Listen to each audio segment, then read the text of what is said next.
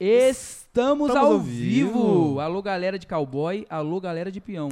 Quem gosta de rodeio, Deixa o like aí, irmão. Caraca! Essa é antiga, isso é pro- pra a gente poucos. só vai abrir assim agora. Pra poucos. Estou aqui ao lado de Emanuel Emanuel. Vitor. Muito obrigado, Emanuel, pela sua presença aqui. Primeira vez, né? Primeira vez, né? Primeira vez de muitas. Olha só que Hum, frase sensacional. Que isso, né? Estamos aqui com convidados especiais e bem coloridos e de bom gosto. Eu gosto muito de amarelo também. Sunflowers, muito obrigado. Eu falei Tamo certo? junto. Sunflower Jam. Sunflower Mas Pode Jam. ser Sunflower, tá Pode bom. ser Sunflower, Sunflower. também. Mas Sunflower Jam é, é- fica melhor ainda, porque fica completão É. assim. Porque, antes de tudo, boa noite. Muito obrigada pelo convite. É, estamos muito felizes de estar aqui, de verdade. Obrigado, muito colorido o espaço de vocês. Adorei estar aqui do lado da Lala, ou Lala. Você né? viu que ela ficou. Ela que é a que tá mais perto de você, né? Pois é, né? Isso foi Ela tá proposital. emocionada. Isso é coisa de Solon. Solon falou, vamos deixar ela lá mais perto deles e tal. Pois é, gente. Muito obrigada pelo convite. Herminhos. Tô comendo aqui um amendoim. Coma, É coma. Enquanto ele mastiga, eu só queria é, esclarecer, porque muita gente acha que o nosso nome é Sunflower Gems ou então Sunflowers, porque o nosso Instagram é Sunflower Gems, mas simplesmente porque a gente não conseguiu o domínio Sunflower Jam. Mas é só Sunflower Jam ou Sunflower. Ah, tá. Sunflower. Aí Jam. as pessoas colocam esse S geralmente, mas acho que é por causa do Instagram.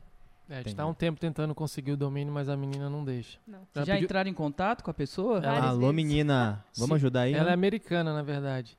Ela pediu 200 mil dólares. Eu falei, É o quê? É sério? Que isso. Eu falei, não, posso pagar alguma coisa. Ela falou, ah, 200 mil dólares. Eu falei, ah, então não vai ter jeito não. Minha filha, Gente. que isso? Que picareta. Pois é, e o melhor de tudo é que é pilantra. aquele clássico, ela não posta nada no Instagram dela. É. Então, assim, maravilhosa, Última né? postagem de 2010, sei lá. A gente pode fazer um movimento aí pra Podemos, galera entrar no vamos. Instagram A dela e gente- começar a comentar. Esse Instagram Não, não, é a gente teu. tem que derrubar, a gente tem que Esse derrubar. A Instagram gente não é começa a teu. denunciar ela sem parar. A gente bota umas já pensei em 20 fazer mil cabeças denunciando ela ao mesmo tempo, assim, sabe? Eu acho válido. Pode dar certo, né? Pode e dar aí, certo, na hora que cair, coitado. vocês já vão e pegam já. Vamos começar o movimento aí. Mas será que funciona assim? Tipo Funciona, assim, mano. se ela acabar, tipo assim, ela perdeu o domínio dela, se você chegar na hora e colocar, Não, você não. Aí tem tipo assim, fica um tempinho off, Ah, sacou? Tá. ninguém consegue usar o user. Aí na hora que eles liberam, o primeiro que colocava aí pega. Você trabalha no Instagram? Não, mas eu Cara, tem uma trabalho Hacker, com né? marketing, irmão. Hacker. Que isso? É isso. Gente, eu queria começar esse papo aqui com- começando com a história de vocês. Desde que vocês eram pequenos, vocês são irmãos, né? Sim. Sim. Então eu queria que vocês começassem contando a história de vocês desde menino mesmo, se vocês já sempre viveram música, como, se- como que isso tudo começou de fato. Essa paixão pela É. música, né? Pelo amarelo. Pelo Como é que amarelo. surgiu, né? Quer começar aí? Mais velhos primeiro, vai. Eu? Então, a, a nossa história com a música veio desde pequeno. A gente cresceu ouvindo boas músicas. Nossos pais gostavam de escutar artistas incríveis, Belchior, Milton Nascimento, é, Dire Straits foi uma banda que me influenciou muito. Minha mãe gostava muito. Ela escutava quando ela era menina, assim, porque o Dire Straits fez muito sucesso no começo dos anos 70, né? Então, a gente ouvia Supertramp. Então, a gente cresceu ouvindo essas músicas, essas referências Referência. musicais. Mas na verdade, eu quando criança eu queria ser jogador de futebol. Era meu sonho. Não. De E eu- muitos, né? De muitos, né? E eu levei bem a sério, assim, né? Eu, eu, eu fazia escolinha quando, quando, quando menino. Depois comecei a fazer algumas peneiras. Eu cheguei a fazer uma peneira para ir para para ir para o Rio de Janeiro fazer outra peneira pelo Flamengo. Passei. Mas assim, eu não sei o que, que foi, assim, no- eu tava já com uns 15, 14 para 15 anos, eu comecei a me interessar pela música, eu vou explicar detalhadamente. Mas eu acho que eu não tinha aquela gana para ser jogador. Minha mãe não gostava muito da ideia também, apesar de ela ter me apoiado muito com a música, futebol ela não era muito fã não. Mas foi um processo natural. Eu com, eu lembro com 9 anos, eu, eu- meu- a gente morava numa chácara e meu pai ele tem marcenaria, né? Ele é designer de móveis muito famoso. Depois vocês podiam chamar ele para vir para cá também. Que Com massa. certeza. É, ele é um dos melhores do mundo. E Isso tudo aqui em Brasília que você tá falando. Isso É. tudo rolando aqui em Brasília, é, né? a, a gente nasceu em Goiânia, na verdade, e com Ah. quatro anos eu vim pra cá. A Thaís tinha meses, seis meses. Um mês. Um mês, é, um Nossa. mês. A E gente- lembra. É. Lembro. Eu tinha um mês, eu lembro. é. Lembro. E nós nos mudamos pra uma chácara. E a gente cresceu numa chácara. Foi, assim, uma infância incrível. assim, a gente teve contato com animais e Nossa, é muito bom. Com a foi muito natureza. bom. É, eu andava descalço pra todo lado, assim. Pô, que foda. Muito bom. E eu lembro com 9 anos eu já gostava dessa banda Dire Straits e eu lembro de um marceneiro fazer uma, uma guitarra de madeira pra mim, mas assim, de compensado, uma coisa bem improvisada. Eu lembro de eu brincando de tocar guitarra, eu lembro Caraca. ajoelhando, no- ajoelhando no, no chão, Artista mesmo, né? fazendo umas, umas. tocando assim guitarra. E com 9 anos eu pedi uma guitarra pros meus pais e ganhei de aniversário. Em 1998, isso. E, mas eu, eu toquei uma semana essa guitarra, botei no guarda-roupa, nunca mais quis saber da guitarra. Nem cheguei a tocar, na verdade. Um dia eu toquei e falei, "Ah, acho que isso não é pra mim, não. Deixei de Caraca. lado e me foquei no fute- futebol. fui futebol, foquei no futebol, fiz escolinha. E só que com 14 anos eu tive contato novamente é, com, com a música. Eu tinha um amigo na escola que levava o violão todo dia pra escola. Aí eu comecei a me interessar e nessa mesma época eu ganhei um DVD dessa banda Dire Straits que me fez tocar air guitar quando eu tinha 9 anos, né? Então assim, eu me reconectei com a música de uma, de uma maneira muito forte. Junto com a partir desse amigo que levava o violão e dessa banda que eu gostava muito. Um abraço pro Candoca, Danilo, Uh, meu amigo Salve, que Candoca. eu sempre falo dele assim nas entrevistas porque ele realmente me influenciou bastante no começo. Então naquele momento eu tinha 14 para 15 anos, eu comecei a tocar violão, nunca mais parei. Tocava Ele du- te ensinou? ensinou, ensinou várias coisas no Ah, começo. que foda. A gente tocava, a gente montou uma banda no começo e naquela época eu tocava 12 horas por dia, violão todo dia. To- Caralho. o momento que eu tava acordado, eu tava tocando. Durante a aula, eu levava o violão pra escola. No meio da aula, na prova, eu pegava o violão e começava a tocar. Era uma coisa doentia, assim, mas, sabe, foi uma conexão muito forte. Eu comecei com 14 para 15 anos e até hoje eu nunca parei um dia, assim. Caraca, mano. foi Então, muito assim, intenso, É, né? foi intenso. E a Thaís, É, e nesse meio tempo eu ficava observando. Eu sempre fui muito. Ai, muitas duas coisas, na verdade. Gente, eu vou perguntar o signo de vocês em algum momento, já tô vendo, queria fazer uma pastral. Sou peixe, eu sou peixe, sou Peixes. você? Touro. Touro, interessante. Eu sou gêmeos. Gêmeos é muito essa coisa da dualidade, né? E então eu sempre fui muito espontânea, muito aberta, muito expressiva e ao mesmo tempo muito introspectiva, muito tímida.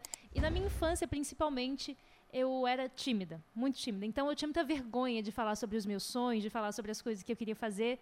Mas ser cantora sempre foi o meu primeiro sonho, que secretamente eu ficava lá imaginando, é, criando as coisas na cabeça. Quando eu estava sozinha, eu ficava na frente do espelho treinando, mas eu não falava para ninguém porque eu achava que era loucura minha, né? Que eu não sabia cantar, eu nem praticava, eu nem cantava, mas eu sabia que eu queria ser cantora. Caramba. Isso antes do Hermes Isso tudo na sua cabeça. Você Isso cantava, tipo assim, cabeça. Mentalmente. É, não segredo. falar que era né? só na cabeça, eu cantava também. Não é assim também, não. Eu, eu, inclusive, achei um vídeo. Ah, eu vou mostrar pra vocês. Eu vou Por procurar favor. depois quando o Hermes estiver falando. É... Não, tá aqui esse vídeo? Não, não, sei Não. se tá no meu celular ou no Agora você vai computador. ter que achar. Agora. Agora você vai ter que Enfim, achar. deu, eu fiz um, um concurso de talentos com os meus primos em Guarapari. A gente se reuniu e aí a gente dançava e cantava High School Musical, performava. Eu achei esse vídeo, devia ter, uns, sei lá, uns Muito 11 bom. anos. Mas assim, eu gostava muito de cantar, eu gostava muito ah, eu de já performar. tocava nessa época, High School Musical.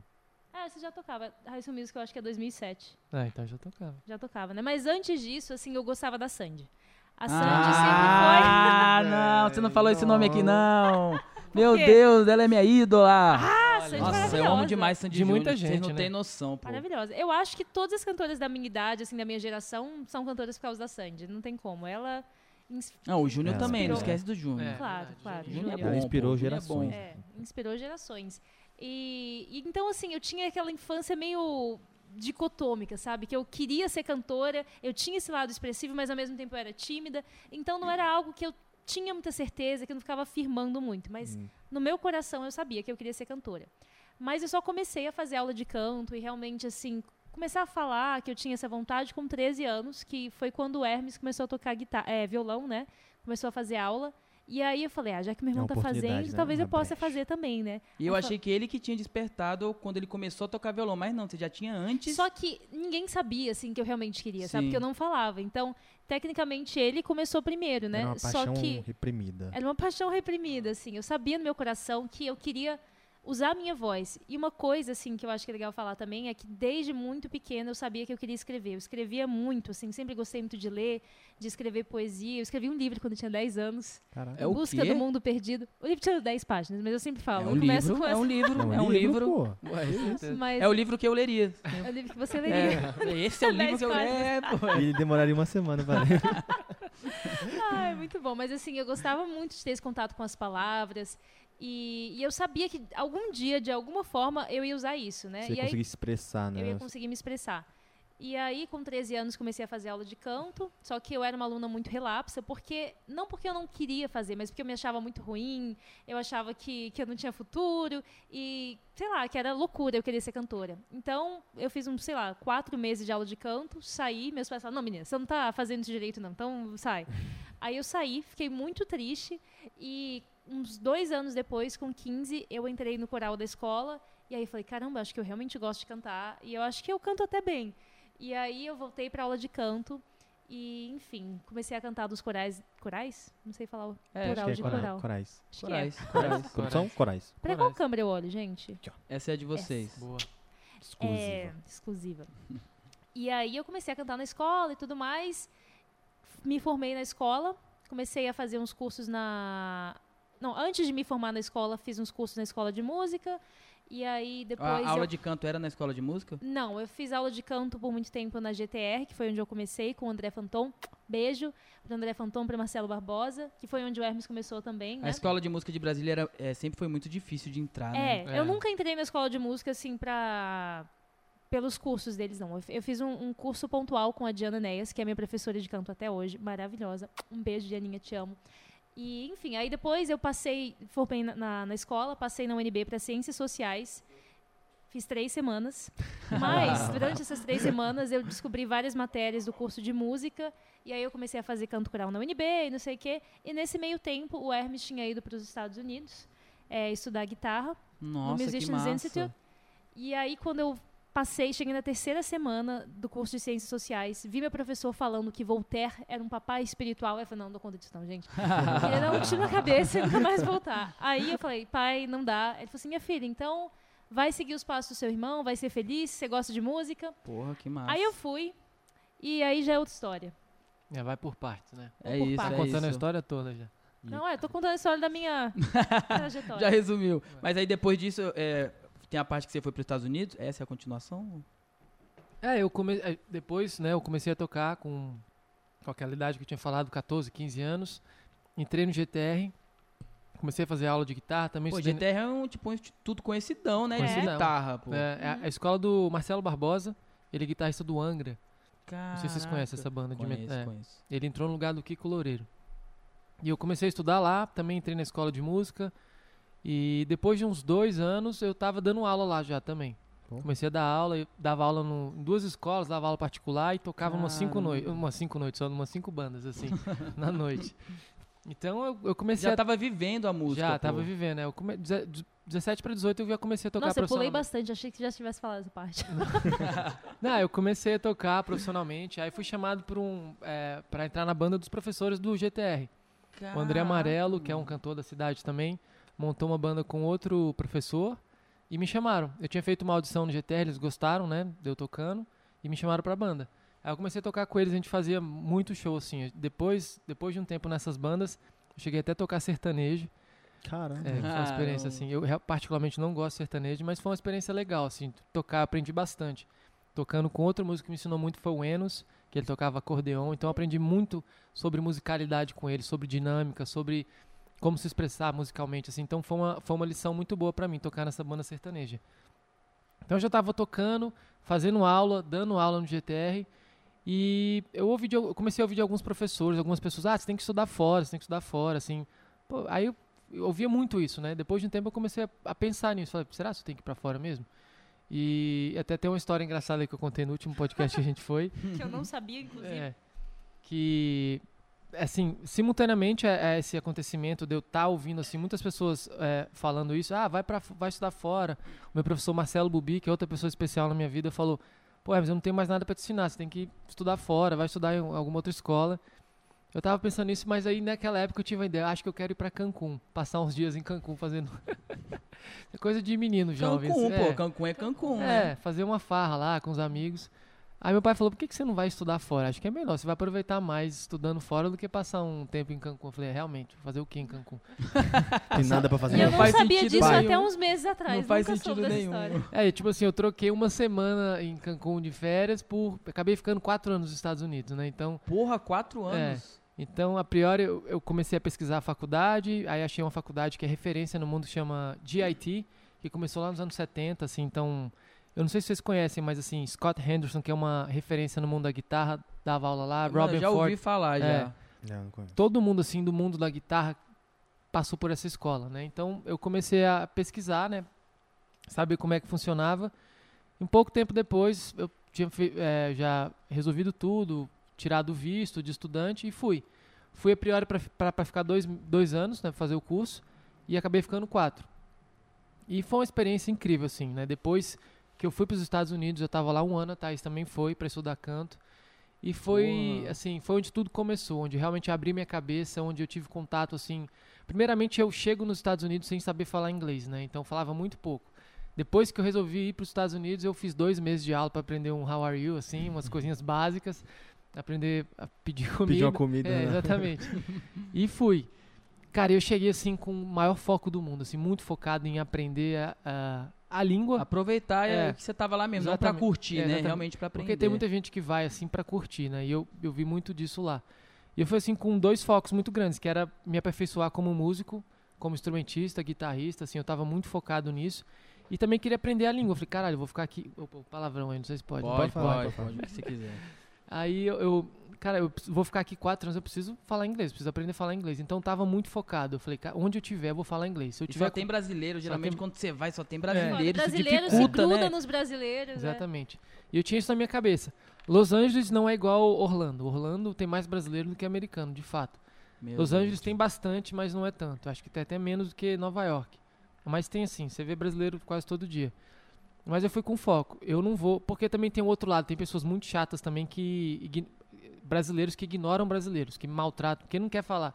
Eu vi muita menina, é menina, Mas a isso pra aprender a falar inglês? é, tipo, que quer só estar com o americano, gringo. menosprezar, Meno- né? menospreza Saiu do. Brasil, É, acho que não é mais brasileiro. É, palha, palha. vi muita gente que assim, isso, nem né? sei.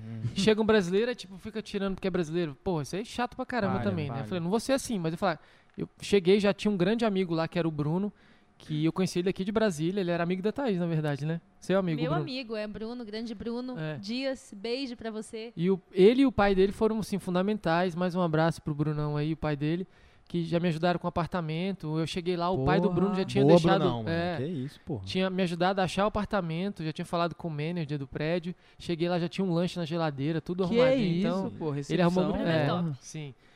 Então, mas eu também não era desse tipo assim que tirava brasileiro. Eu falei, mas assim, eu já tinha uns amigos brasileiros. Se eu tiver com você, eu falava, você vai falar comigo em inglês. Se eu tiver com outro amigo. Justo. É, e meu primeiro amigo, assim, um grande amigo que eu fiz lá foi um italiano. Então, eu colei nele, ficava com ele, assim, 24 horas Aprendeu a por falar Pra italiano e também? baixo. Cara, umas, umas besteiras, assim, né? ele me ensinou umas coisas mais pesadas, mas tem muito tempo que eu não lembro. E geralmente a gente pergunta só isso, né? Fala, como é que fala isso? Exatamente, é. E assim, eu tava muito focado em, em estudar, ficava o dia inteiro na faculdade, chegava nove da manhã, oito, da- oito e meia da manhã, saía uma da manhã, meia-noite. Então era assim, mais de Na 12 horas. correria, né? louco. E assim, não tinha outra coisa pra fazer, eu tava muito focado, foi muito privilegiado de, de poder estar lá só pra estudar, né? Então assim, foi- eu aprendi muito, eu aproveitei cada segundo assim da minha experiência em LA e Chegou a trabalhar lá? cheguei tocando. Assim, cara, eu nunca tive um trabalho comum na minha vida. Então, assim, eu, eu nunca trabalhei no Pô, escritório. que bom, né, É. mano? Você sempre viveu o teu É. sonho, isso é muito Sim, foda, é, Você velho. sim. trabalhou no que gosta, né? Sim, mano? é. Nunca foi um trabalho, na verdade. É, né? eu Então. parei pra pensar nisso também recentemente, assim, que eu não. eu- cara, eu não tenho Que experiência. dádiva. É assim, quando eu tô perto de amigos, eles começam a falar alguns, alguns vocabulários de trabalho, de, Ah. de estágio, assim, eu não sei nada, porque eu É? nunca tive. Eu Nunca nunca tive um chefe. Eu nunca tive um. Eu tive esse, esse privilégio de começar cedo a trabalhar com música, dar aula, tocar. Fui pra lá pra estudar, tive condições pra estudar e comecei a trabalhar. Depois que eu me formei, eu tirei o visto de trabalho e só trabalhei com música. Eu tocava em várias bandas, tocava em umas igrejas também tocando, é, fazia adi- audições, gravações, tudo relacionado à música, né? Então eu nunca tive um trabalho normal assim. E lá se paga bem? Músico? Sim, tem mais oportunidades, mas assim também não, não é um- uma maravilha assim. Não é tipo, Mar venha pra rosa. cá, toca É. ser músico, Mais ou né? menos, né? Es- Existem estágios e estágios. Sim. Porque como tem muita gente querendo fazer isso, muitas pessoas É. trabalham de graça também. Tá É. todo mundo assim, Ah, começando projetos, então tá. todo mundo faz muita parceria. Sim. Então tem esse lado, né? Principalmente na região da nossa faculdade, que é em Hollywood. Né? Então, assim, muita gente talentosa vai para essa faculdade. Gente do mundo inteiro. Tem muita gente da Suécia, da Coreia, da Europa inteira, América do Caramba. Sul. Então, Uma parada mundial, né? é, os melhores do- dos países vão para lá para estudar. Então, os bares. Então, todo mundo que vai para lá quer tocar, quer mostrar o talento. Então, os bares ao redor de Hollywood, todo mundo, sabe assim, Caraca. paga pouco, porque tem muita gente querendo tocar, né? E deve, a qualidade também deve ser É, boa, né? Em qualquer foda, canto né? que você vai. Sim. Mas o que é legal dos Estados Unidos é que você vai nos bares pra tocar suas músicas autorais, né? Tipo assim, a galera não pergunta se você vai tocar cover, a galera quer que você toque a sua música autoral. Então, essa valorização do trabalho autoral lá é, é, é muito maior do que no Brasil. Assim, tem muito mais espaço pra pra quem faz música autoral. Aqui Que no massa. Brasil é tipo, o contrário, né? É, ao contrário. No Brasil é o O contrário. Brasil é triste. É difícil. Exatamente o muito. contrário. é. É, Aqui é, é- a galera não valoriza realmente. De jeito nenhum. não Tá doido. valoriza. Pra você conseguir É. lançar uma autoral, né? Sim. Tipo assim, pra você galera começar a cantar sua autoral, É. ela já tem que estar, tipo assim, na boca da galera. Tipo assim, Sim, ela sim. não vai Você tipo chega assim, num porra, barzinho pra... vou ouvir essa autoral aqui, É. deixa eu ver que música que ele tá fazendo É. aqui. É geralmente, tipo assim, se tá todo mundo escutando, beleza, eu vou Sim. escutar. É, e é muito foda isso, assim, porque esse interesse que eles têm em saber a sua história, de onde você vem, como você conta as suas histórias, assim, é muito legal, sabe? Eles realmente são é genuíno, interessados. né? É genuíno, assim. Eles querem saber mesmo. E aí, o que, que você tem pra dizer? O que, que você mesmo tem pra dizer? Você como artista, né? Não quero ver você repetir alguma coisa. Mas sabe o que, que eu penso em relação a isso? É, o, é a diferença é, do Brasil pro Estado para fora. Sim. É que aqui a música ela é muito mais comercial do que a própria música. Então Sim. vamos supor, eu percebo quando um cara tá cantando uma música que é a história dele, você sente a pessoa. Porque eu vejo muito, muitos artistas internacionais fazendo sucesso, a Billie Eilish. Sim. Cara, que, É. que é aquela menina cantando? Você percebe que ela tá contando a história da vida dela. Ela não pegou um papel e falou, eu vou fazer essa música aqui pra ganhar dinheiro. Não. Sim. Eu vou contar a história da minha vida, eu vou contar Sim. o que eu vivo. Então essa é a diferença que eu vejo dos cantores internacionais dos cantores do Brasil. O cara pega um papel aqui e fala, eu vou colocar isso, isso aqui nesse papel pra galera cantar e vai fazer sucesso. É, isso é o que tá fazendo sucesso agora, então eu vou reproduzir de uma É. outra maneira essa coisa. É, é porque, O querendo é ou não, a gente só tem contato também com esse segmento da música, assim. Por lá tem muito mais espaço, muito mais apoio. A Billie Eilish começou... Ela começou a fazer sucesso com 14 anos, né? Ou É. seja, tipo assim, antes disso ela já estava cantando. Então, assim, desde pequena ela já... Ela já via que ela tinha condições de seguir na profissão da música, né? Tem até os próprios incentivos, né? É. Tipo, pra você ser cantor aqui no Brasil, acho que é muito difícil de incentivo, tanto de amigo, tanto de estado. Sim. Nos Estados Unidos deve ser uma parada totalmente diferente. Você falou, deve ter todo um suporte por É. trás desde pequeno. E a história, você de, é, a história de vocês se assemelha um pouco, né, a Sim. dela. É. É, o Dois irmão, dois irmãos. irmãos, é. A gente começou antes deles, né? Eles estão copiando a gente. Respeita, É. porra. Fez a minha Então aí há história, pouco né? tempo nessa, nessa Chegaram agora, É. chegaram agora. Chega agora, né? sabe de nada, inocente. Já Já, vi- já ouvimos isso de algumas pessoas aqui, a gente tem uma relação assim. Eu lembrei na hora, É. pô. Irmão foda. e irmã, assim. Mas eu, mas eu acho que é isso, assim, você- vocês falam dessa questão da, do sucesso e tudo, porque o cara que quer viver de música aqui no Brasil, ele já vai pra, essa, Isso. pra, esse, pra esse segmento que... Eu, eu, pra eu viver de música, eu tenho que ser famoso. Senão é realmente muito difícil, né? Mas assim, cara, os músicos brasileiros são muito talentosos. Eu cheguei nos Estados Unidos, assim, muita gente pagava pau pra, pra mim porque eu era brasileiro. Caramba. Então, as aulas de. Assim, eu comecei a me interessar por música brasileira, até feio falar isso, nos Estados Unidos. Que realmente vi, caramba, a galera, me valor, valoriza né? por eu ser brasileiro, assim. E eu sentia também que eu já tinha. Eu tinha muitos amigos, assim, da Coreia. E o melhor guitarrista da faculdade era um core- coreano, Young Min, que era um cara espetacular, Tinha assim. que ser asiático. É, né? tinha, é, Tinha asi- que ser asiático. Asiático, eu chegava de manhã, ia meia-noite, o asiático não saía da faculdade. Tinha alguns que levavam um cobertor escondido e dormiam na é faculdade o dia inteiro estudando. É assim uma coisa, você não compete com o E Não dá asiático. pra saber se tá dormindo ou não, né? C- Você não consegue competir com o asiático. É, o oriental. É, Eles e, são esse, focados. né? é, e esse Young Min era um cara assim que tocava muito. Assim, eu, eu co- eu colei nele, ele era meu amigão, a gente andava modéstia à parte, assim, eu, eu também era um dos melhores da faculdade. Quando eu fui, achei que ia ser o pior. Cheguei lá, vi que não era bem assim. Estudava muito também e eu andava junto com ele. Quando a gente fazia aula de música brasileira juntos, ele falava: Não, mas eu tô tocando aqui, mas você tem um negócio diferente. Você tem um negócio Eu quero que você fale igual ele falava pra tu. em inglês. Amish, Amish, you have something different. É, o tipo assim, sotaque essa- asiático falando inglês é muito bom, né? É engraçado. Tem uns vídeos dele aqui, eu ensin- ensinando. Depois eu vou procurar também. eu Quero ver, eu quero ver. Ensinando ele a falar um palavrão em português. Mas eles falavam muito disso, né? Tipo assim, naturalmente a gente tem uma coisa diferente por ser brasileiro, essa coisa da brasilidade, da, do Gingado. groove, do, do, do E gingado. qual né? tipo de música que eles curtem do Brasil? Tipo assim, é, É bossa nova. é bossa É. nova, né? Ainda, ainda é bossa nova, É, a, né? a galera mais da, da- falando assim do, do pessoal da faculdade, né? Que é uma, querendo uma coisa um pouco mais acadêmica, os professores, a galera que tá estudando música valoriza muito. Porque é mais difícil de É. tocar, né, cara? É, É, mais, não é, é uma É coisa tradição, né, precursora? É tradição, tradição, né? pô. Tem o samba, a bossa nova, eles admiram muito isso. Mas também Tim Maia, um, um cara que é muito prestigiado lá fora. Tem Caramba. Milton Nascimento, Djavan também. Djavan é referência lá fora, muita gente. Mas assim, o estilo principal é a bossa nova, que eles realmente gostam muito. Foda. Massa. E Tava procurando o vídeo aqui, não achei. Eu tenho uns vídeos, depois eu vou procurar. Eu quero ver esse vídeo aí depois. Se eu me perder nos assuntos, vocês me puxam de novo, porque eu vou aqui, viajando. Aqui, não, aqui a gente não É. perde assunto em nada. A gente conversa A gente sobre vai tudo embora. aqui. Vocês não. quer- vai perguntar? É, eu ia perguntar se foi lá em LA que, que nasceu a Sunflower. Foi lá? Então, o conceito da Sunflower Jam, sim, né? Porque, assim, é, a gente, quando chegamos lá, foi uma coisa muito muito louca, assim. Acho que principalmente pra mim. O Hermes já tinha vivido a música durante muitos anos aqui, já tinha tocado na noite. Eu não, era completamente crua.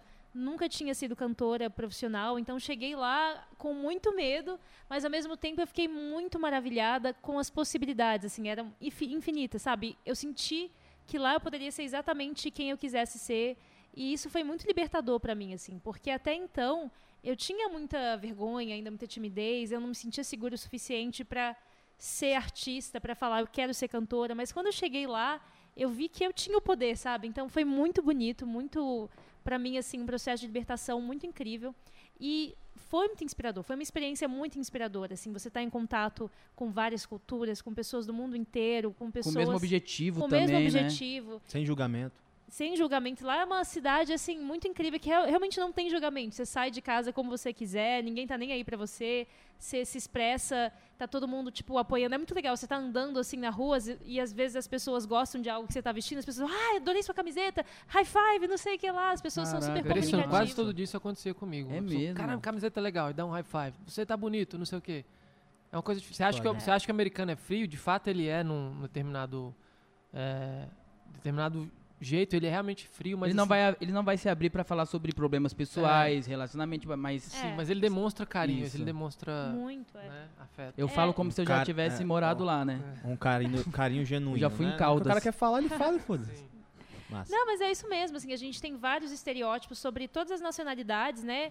Claro que estereótipo vem de um lugar verdadeiro, mas assim, as pessoas estão sempre quebrando esses, essas construções que a gente faz na nossa cabeça, né? Há sempre muito mais a mostrar. E lá era muito rico, assim, a gente ficava muito impressionado, era todo de uma coisa nova, a gente não tinha tempo para piscar o olho e já tinha alguma coisa diferente acontecendo. E nisso o Hermes, principalmente, frequentava muitas jam sessions, que não sei se vocês sabem o que, que é, Não. mas jam session é o, o, o significado original vem dos anos 20, mais ou menos, quando os jazzistas terminavam shows e depois dos shows eles ficavam, ah, vamos improvisar aqui, ficavam improvisando. Então, jam significa jazz after midnight. Então, assim, é o jazz depois da meia-noite. Então, eles se Caraca. encontravam, ficavam tocando.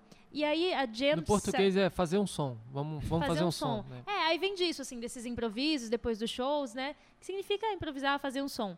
E nos Estados Unidos tem muitas jam sessions. As casas de shows, elas fazem, ah, quarta-feira é dia da jam session. Então você chega lá, se inscreve e os músicos sobem em cima do palco, sem se Caraca, conhecer, que e começam a tocar. E o Hermes frequentava muito esses lugares. Que irado. E, e nisso eu acho que a gente falou, caramba, algo diferente pode acontecer no Brasil, né? Isso não existe no Brasil. E o Hermes, muito mais do que eu, conhecia a realidade do cenário musical aqui. Então, é, eu acho que a Sunflower Jam começou, a semente, a gente sempre fala que foi plantada lá. E antes de, de falar mais sobre a Sunflower Jam, porque a Sunflower Jam partiu do Hermes, foi ele que falou, caramba, eu quero juntar os amigos e fazer alguma coisa. Quero trazer esse conhecimento que a gente adquiriu em Los Angeles para o. Brasil. E, mas antes de falar sobre isso, é, queria só realmente frisar nessa coisa dos Estados Unidos, o quanto foi é, uma experiência muito rica pra gente. A gente sempre fala em toda entrevista, às vezes eu fico até, nossa, aguento mais falar dos Estados Unidos, estamos aqui no Brasil já há um tempão de volta, mas é porque não tem como falar sobre nosso presente sem é, traçar essa trajetória, sabe? Porque realmente o que a gente é musicalmente hoje vem da nossa formação dos Estados Unidos, principalmente eu, porque eu comecei a minha carreira lá.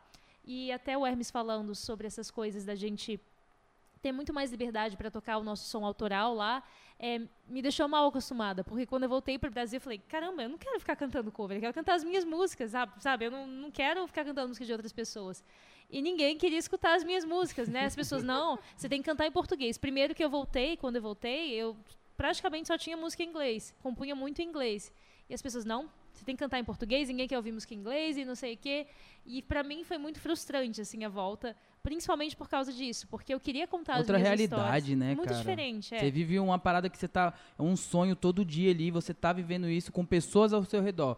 O Brasil parece que mata, né, isso. Tipo assim. É, e não é nossa culpa, assim, é, é meio feio a gente ficar falando isso, porque parece que, ah, então volta para os Estados Unidos, mas o Brasil é incrível, mas é, é porque é a fantástico. realidade. É porque tá muito A na gente, cresce né? assim, não A é, gente não é cresce culpa de assim. ninguém. É. É a nossa realidade. É, é falta de apoio à cultura, É. de incentivo, né? Lá é muito diferente porque as pessoas crescem já nesse meio artístico. Todo mundo na escola tem aula de teatro, tem aula de música, tem aula de não sei o que lá. Os pais todos cantam no coral e não sei o que. Então, as pessoas têm muito mais contato com a música, é uma coisa muito mais normal. E uma diferença muito grande é que lá se fala, ah, que... as pessoas perguntam, o que, que você faz? A gente fala, ah, sou músico. Nossa, que legal, você é cantora, você é guitarrista, que coisa legal. Nossa, o que, que você toca? Que é, ah, que legal, É, mas com o que, que você trabalha? E, Mas o que, que você assim, faz de o que, verdade? que você faz de verdade? E assim, todo mundo fala isso, mas é a realidade. Quando você fala que, que é músico, né? Não, mas como é que você ganha a vida? Porque não dá pra viver de música, né? E é realmente muito difícil. Mas a gente tá aqui na batalha todo dia e somos muito felizes em viver Eu, de eu, música. quando eu bati o olho, eu, eu já tinha visto um, outros vídeos de vocês, não Uhum. conhecia a história, mas já, já acompanhava vocês. Quando eu bati o olho em vocês, eu achei vocês muito gringos. É. E dá pra ver que tem um diferencial, porque Tem um é, é toque, né? é- é a roupa, é o estilo, É o E- charme. é exatamente... o charme, porra. Como que é o É charme? o charme. só- É o charme, charmão. E eu realmente vi isso. isso. Isso é muito legal ver vocês falando isso. Quando vocês falam, pô, a gente fez curso, a gente se especializou. Eu falei, cara, faz todo sentido. Porque dá pra ver que tem um foco, que não é só pegar um violão aqui e tocar. É todo um conjunto que, que faz gerar uma credibilidade, que faz a galera querer ouvir vocês, entendeu? Eu acho isso muito foda. Ai, que legal, Parabéns. obrigada. E por que do amarelo? O amarelo. Sunflower? É, né, não, não tem uma explicação muito. Eu achei que eu achei que era. Tinha- É, eu achei que ele que ia responder. Senão eu tinha feito pra você a pergunta. Ele, ele estudou a história, ele sabe. Ele estudou. Ainda bem que eu falei que não sabia nada. Pois é. Mas Não, aí. eu fui meio no óbvio, né? Eu posso estar totalmente errado. Não, não foi por isso. Tô brincando. Errou, otário. Ia ser muito bom. Não, não foi por isso. Não. Tá falando besteira. A gente é de Goiânia, a gente gosta de piqui. É, Pô, ia fazer sentido pra Vocês, vocês caramba. são de Goiânia também? Não. a Ah, gente- a gente que é. Ah, tá. É, eu lembrei. Não, meu pai é de Goiânia. É? Ah, a legal. família toda do meu pai é de Goiânia. Só Ela que eu eu andei amo o piqui. piqui, por sinal. Eu dei o piqui. Eu Nossa. amo. Inclusive tem uma história, deixa eu contar rapidinho. Pode contar, pode contar. Eu sempre amei piqui. Desde muito nova, e é verdade, vou provar pra vocês. Quando eu tinha um ano de idade, minha mãe resolveu me dar piqui. Falou, ó, deixa eu ver se minha filha gosta de piqui. Só que não, ela não raspou o piqui e me deu na boca, não, ela me deu o piqui. Meu Deus. E começou a falar, ah, vai minha filha, ó, você rói, não sei o quê. E ela tava com a mão no piqui me dando. Só que eu gostei tanto do piqui, que eu simplesmente tomei da mão da minha mãe e, ah, e mordi. Chega, e dá agonia ficar comendo tudo. assim, né? É, e minha mãe desesperada, falou, não conseguia tirar o piqui da minha mão, e eu mastigando o piqui. Na hora que ela viu, eu tinha um milhão de espinhos na, na, na língua. Ela, desesperada, não conseguia tirar. Eu chorando muito. Minha mãe falou, não tem o que fazer, vou deixar minha filha simplesmente existir. Vamos ver o que acontece. e aí, em Deixa uma, uma duas horas, os espinhos tinham saído. Mas Nossa. enfim, Você tinha quantos anos? um ano. Meu, você lembra? Lembra. Ué, sei lá. Lembra da minha mãe é, é algo tão específico Ela assim. lembra quando ela saiu de Goiânia pra Brasília É com verdade, mês? com um mês Ela não vai lembra com um ano, pô. Só que não, um piqui gente. com um ano, né? É. Mas assim, é, é uma coisa que pra mim é muito forte. Minha mãe sempre contou, mas até hoje eu amo piqui. Deve ser por isso também. É. Você conhece o piqui Nem com muitas trauma. é- pessoas era não pra você ter trauma, né? Era pra você ter um trauma é, do pra ter piqui. um trauma, né? Mas Sim. nem com trauma. Você, você É, o amarelo, falando, né? é, o amarelo. Amarelo. É, então, a gente volta, nós voltamos. é, quando, eu- quando eu voltei, eu foi uma experiência, foi muito. Quando você vai para Estados para fora do Brasil, e você volta, tem até uma síndrome, uma doença que realmente é comprovada que é uma doença que é muito difícil. Você voltar, se readaptar, assim. Eu é- tenho uma amiga que tá passando por isso nesse é, momento. Eu não eu esqueci o nome, não sei se você sabe. É, não sei Síndrome, não Quer sei. saber qual? Tati. Você perguntou qual, Ah. Solon? Ah, expus à toa. Me dá aí o- a água, por favor, Thiago. Então foi muito difícil voltar, assim, você reacostumar, você, você, você repara que você se afastou dos seus amigos e tá tudo Você diferente. ainda tá com a cabeça lá, É. né? Você acha que tá tudo diferente, mas na verdade você que mudou, as, as coisas estão mais, mais ou É. menos parecidas. E a gente sentiu muita, muita dificuldade em readaptar o mercado de trabalho aqui no, em Brasília, né?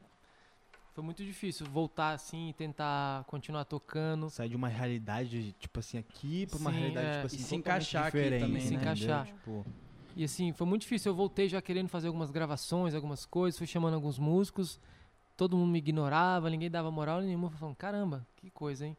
Fui ficando meio puto assim, mas não desisti, né? E até que eu, eu tive essa ideia de. A Thais falou que eu comecei com a Sunflower Jam, mas a Sunflower Jam só tá aqui hoje por conta dela. Então, tá, equi tá Ah. equilibrada.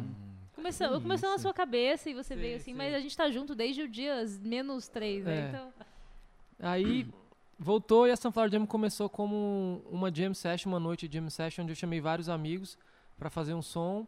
E era isso, a gente celebrar a música, tocar, vários convidados subindo no palco, aquela festa toda. Depois da segunda edição, eh, todas as ideias que eu tenho, a maioria delas, na verdade, são quando eu tô indo dormir. Então eu acabo não dormindo. Eu deito, ponho a cabeça no travesseiro e a, Resumindo. é, a cabeça começa a trabalhar, é foda. Atualmente eu tô até melhor, assim, mas teve uma época da minha vida que, que eu realmente não dormia, assim, cabeça borbulhando de ideia. Aí eu acordava, levantava, gravava áudio, escrevia as coisas. E, obviamente, a- a- o amarelo veio do girassol, mas a primeira ideia, assim, que eu tive foi do macacão. Que eu falei, caramba, a gente, eh, já, já- já tínhamos feito duas Sunflower Jams, né, dois shows. Eu falei, a gente precisa de uma identidade visual forte. Já pensei na cor, falei, a gente precisa de macacões amarelos. Não é uma ideia, ah, grandes coisas, não tem Não, nada. eu, eu achei sensacional, Sensacional, mano. É mano. muito É bom. muito Macacão amarelo chamativo, é pô. muito bom. É, velho. a ideia em si é boba, né? Mas assim, mas caramba, é, fez muita diferença pra nossa trajetória ter essa identidade visual Com forte, certeza. esse macacão, essa cor amarela, assim, todo mundo, quem não lembra do nome, ah, o pessoal de amarelo, o pessoal do- dos macacões amarelos. Então, esse dia eu, caramba, macacão amarelo, é isso. Tive essa ideia, no outro dia eu já procurei no Google costureira Asa Norte. Aí, a gente mora na Asa Norte. Aí Quando, qu- Que ano isso, mais ou menos? isso foi em 2017. Tá. É. E aí achei a costureira no Guará, comprei o. Aí já falei com a Thais as ideias todas, a Thais obviamente faz tudo junto comigo. Comprei os tecidos, levei na costureira, achei umas fotos na internet, que era mais ou menos assim. Fiz quatro modelos, vesti a banda e o próximo show já tava de macacão amarelo. Então desde então a gente nunca mais Caramba. Tirou. Que E, foda, é, velho. Que irado, Foi, mano. foi assim que surgiu a, a, a ideia do macacão. Porra, e a Sanfla é um bebezinho ainda, né? É, Pô, bebezinho. vai fazer Tem, vai quatro fazer anos, quatro agora, vai fazer quatro anos agora. Ó, pô. Emanuel estudou, hein? Não, é porque ele A acabou de conta, falar, né? Que era 2017. 17 anos. Ou aí- então tá- usou a cabeça e fez cálculo. Também é uma possibilidade. Tá- Tá É, estudando. é meio difícil acertar, mas vambora. É, a Sunflower tem muito pouco tempo, né? Eu já tô tocando bastante, mas assim, o projeto é bem novo, bem novo, bem novo. Nossa! Acontece, acontece. Corta, Ficou, corta. ficou um desenho interessante Essa aqui. parte aqui a gente não vai botar no YouTube, Eu, gente. eu quebrei o copo ah, esqueci na que é ao última. vivo. É? Sério. Mas olha, tá formando uma coisa assim, Tá no bonita loop. aqui. Ô, Tá no- me ajuda aqui, senão vai dar amarelo aqui, aqui desse lado aqui Aqui, ó. mesmo. Vai não, Tá vai de não, vai não, não, vai não, tá longe. Eu Enquanto desenho eu vou- aqui, ó. Eu sou, eu sou do tipo que brinca, ó, já tô desenhando aqui. Estamos ao vivo. Obrigada, Solon, Solon, Quem Rômulo. sabe faz ao... Gente, desculpa. Não, que isso. Não Que quebrou isso, pelo gente? menos, porque do, da último episódio eu Ainda quebrei bem o que não copo. fui eu, porque E eu nem tô bebendo. sempre faço as coisas. Nossa, sou muito desastrado. Pisciano, né? Pisciano, pisciano. Pisciano é desastrado? É. Nossa, Como é que é pisciano? o quê? ele não mandou essa não. Que que é, Pra quem não ouviu, ele falou, pisciano é, é muito desastrado. Ele falou, não, pisciano vem da piscina. Já acabou bom, de fazer uma. Ah, Muito boa a Eu não gosto muito desses estereótipos, não, mas é. Peixes é um signo que vive Eu muito sou chorão. assim no. É, é muito emotivo, né? Vive galera muito fala no que eu sou mundo da vaca. imaginação, então não presta muita vaca. atenção na realidade. Mão, Mão de de vaca? vaca e gosto de comer muito. É, eu acho que eu não touro, sou né? nenhum dos dois. Eu tô comendo É, muito. Taurino é muito, muito gente. mão de vaca. Fala, mano, queria eu ter é mão de vaca pra eu apegado ter às posses dinheiro. materiais e tudo mais, mas isso tudo é um, um milésimo do que a gente é, o nosso signo solar. Então, assim, se você não se identifica com isso, não se sinta mal, não desacredite da Foi- astrologia. Eu, eu não sei se eu, eu vou ser sincero. Não sei se eu acredito ou não acredito, mas tudo que falam do meu faz muito sentido. É. E negócio de lua retrógrada. Tem dia que eu tô um lixo também. Aí vão lá e falam, é, sua lua tá em, em Saturno, em Plutão, sei Vocês lá. sabem o ascendente de vocês, essas Não. coisas? Sabem a hora que vocês nasceram? Sei. Sei. Ah, então eu vou fazer o mapa de nasci- vocês. Nasci uma hora da tarde, Eu em também. ponto. Também, nasci 1 e 3. Então 13 e foi em 13. ponto, né? 13 e Já 13. faz toda a Ah, diferença. por isso que é 20 e 13, então. O horário em que o podcast começa. Será? Será que foi isso que vocês Ah. fizeram? Ah, foi só hoje. Hoje foi, hoje foi um dia Especial. especial. Mas eu Dia acredito especial. muito no meu signo. Porque Depois eu vou dar uma olhadinha no mapa de vocês. Tá. Eu, eu gosto Fechou. de ouvir essas paradas Ah. porque eu, eu procuro entender muito minha cabeça, sabe? Aí quando eu Sim. começo a ler esse negócio, eu falo, cara, faz muito sentido isso aqui, velho. Não, é incrível, assim. Eu, eu sou meio viciada em falar de astrologia, porque eu não dou conta, gente. É tão incrível, eu quero que as pessoas saibam. Nossa mãe é astróloga, então. Eu acho que eu vou, eu vou me aprofundar nisso. Acho que eu vou descobrir muita coisa É legal. massa. E É realmente tem um sentido, de fato? Ou, é- ou não é algo tipo assim. des- Desculpa o termo, mas não é, não é magia, não é As uma pessoas parada. acham que é misticismo, É, que é algo Mistério. assim. É, que é algo que não é palpável, mas a astrologia é um conhecimento milenar, assim, que era usado por muitas. Era uma ciência, sabe? A gente não pode dizer que é absolutamente ciência, porque ela não utiliza de métodos científicos, mas ela é praticamente uma ciência, é uma questão de terminologia. Para vocês terem ideia, Newton era ast- astrólogo, a maioria dos cientistas, a maioria dos alquimistas eram astrólogos. Então, assim, a astrologia é um conhecimento muito antigo que ele foi perdendo a força no início do século do, do século XX, sabe, que as pessoas começaram a querer voltar mais para o conhecimento eh, racional, Razão. para razão, né?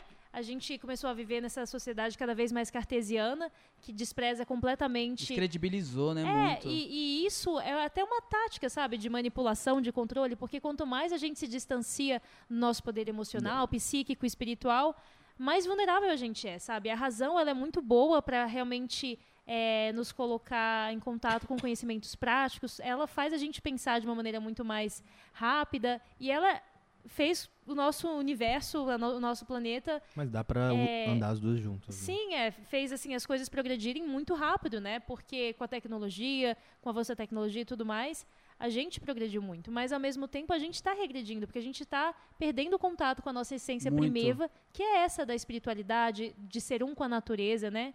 Então eu acho que as pessoas começaram a descredibilizar a astrologia muito nesse período, assim, que a gente foi perdendo o contato com esses conhecimentos mais esotéricos. Nossa, você me convenceu muito agora. Faz meu mapa aí agora, Solon.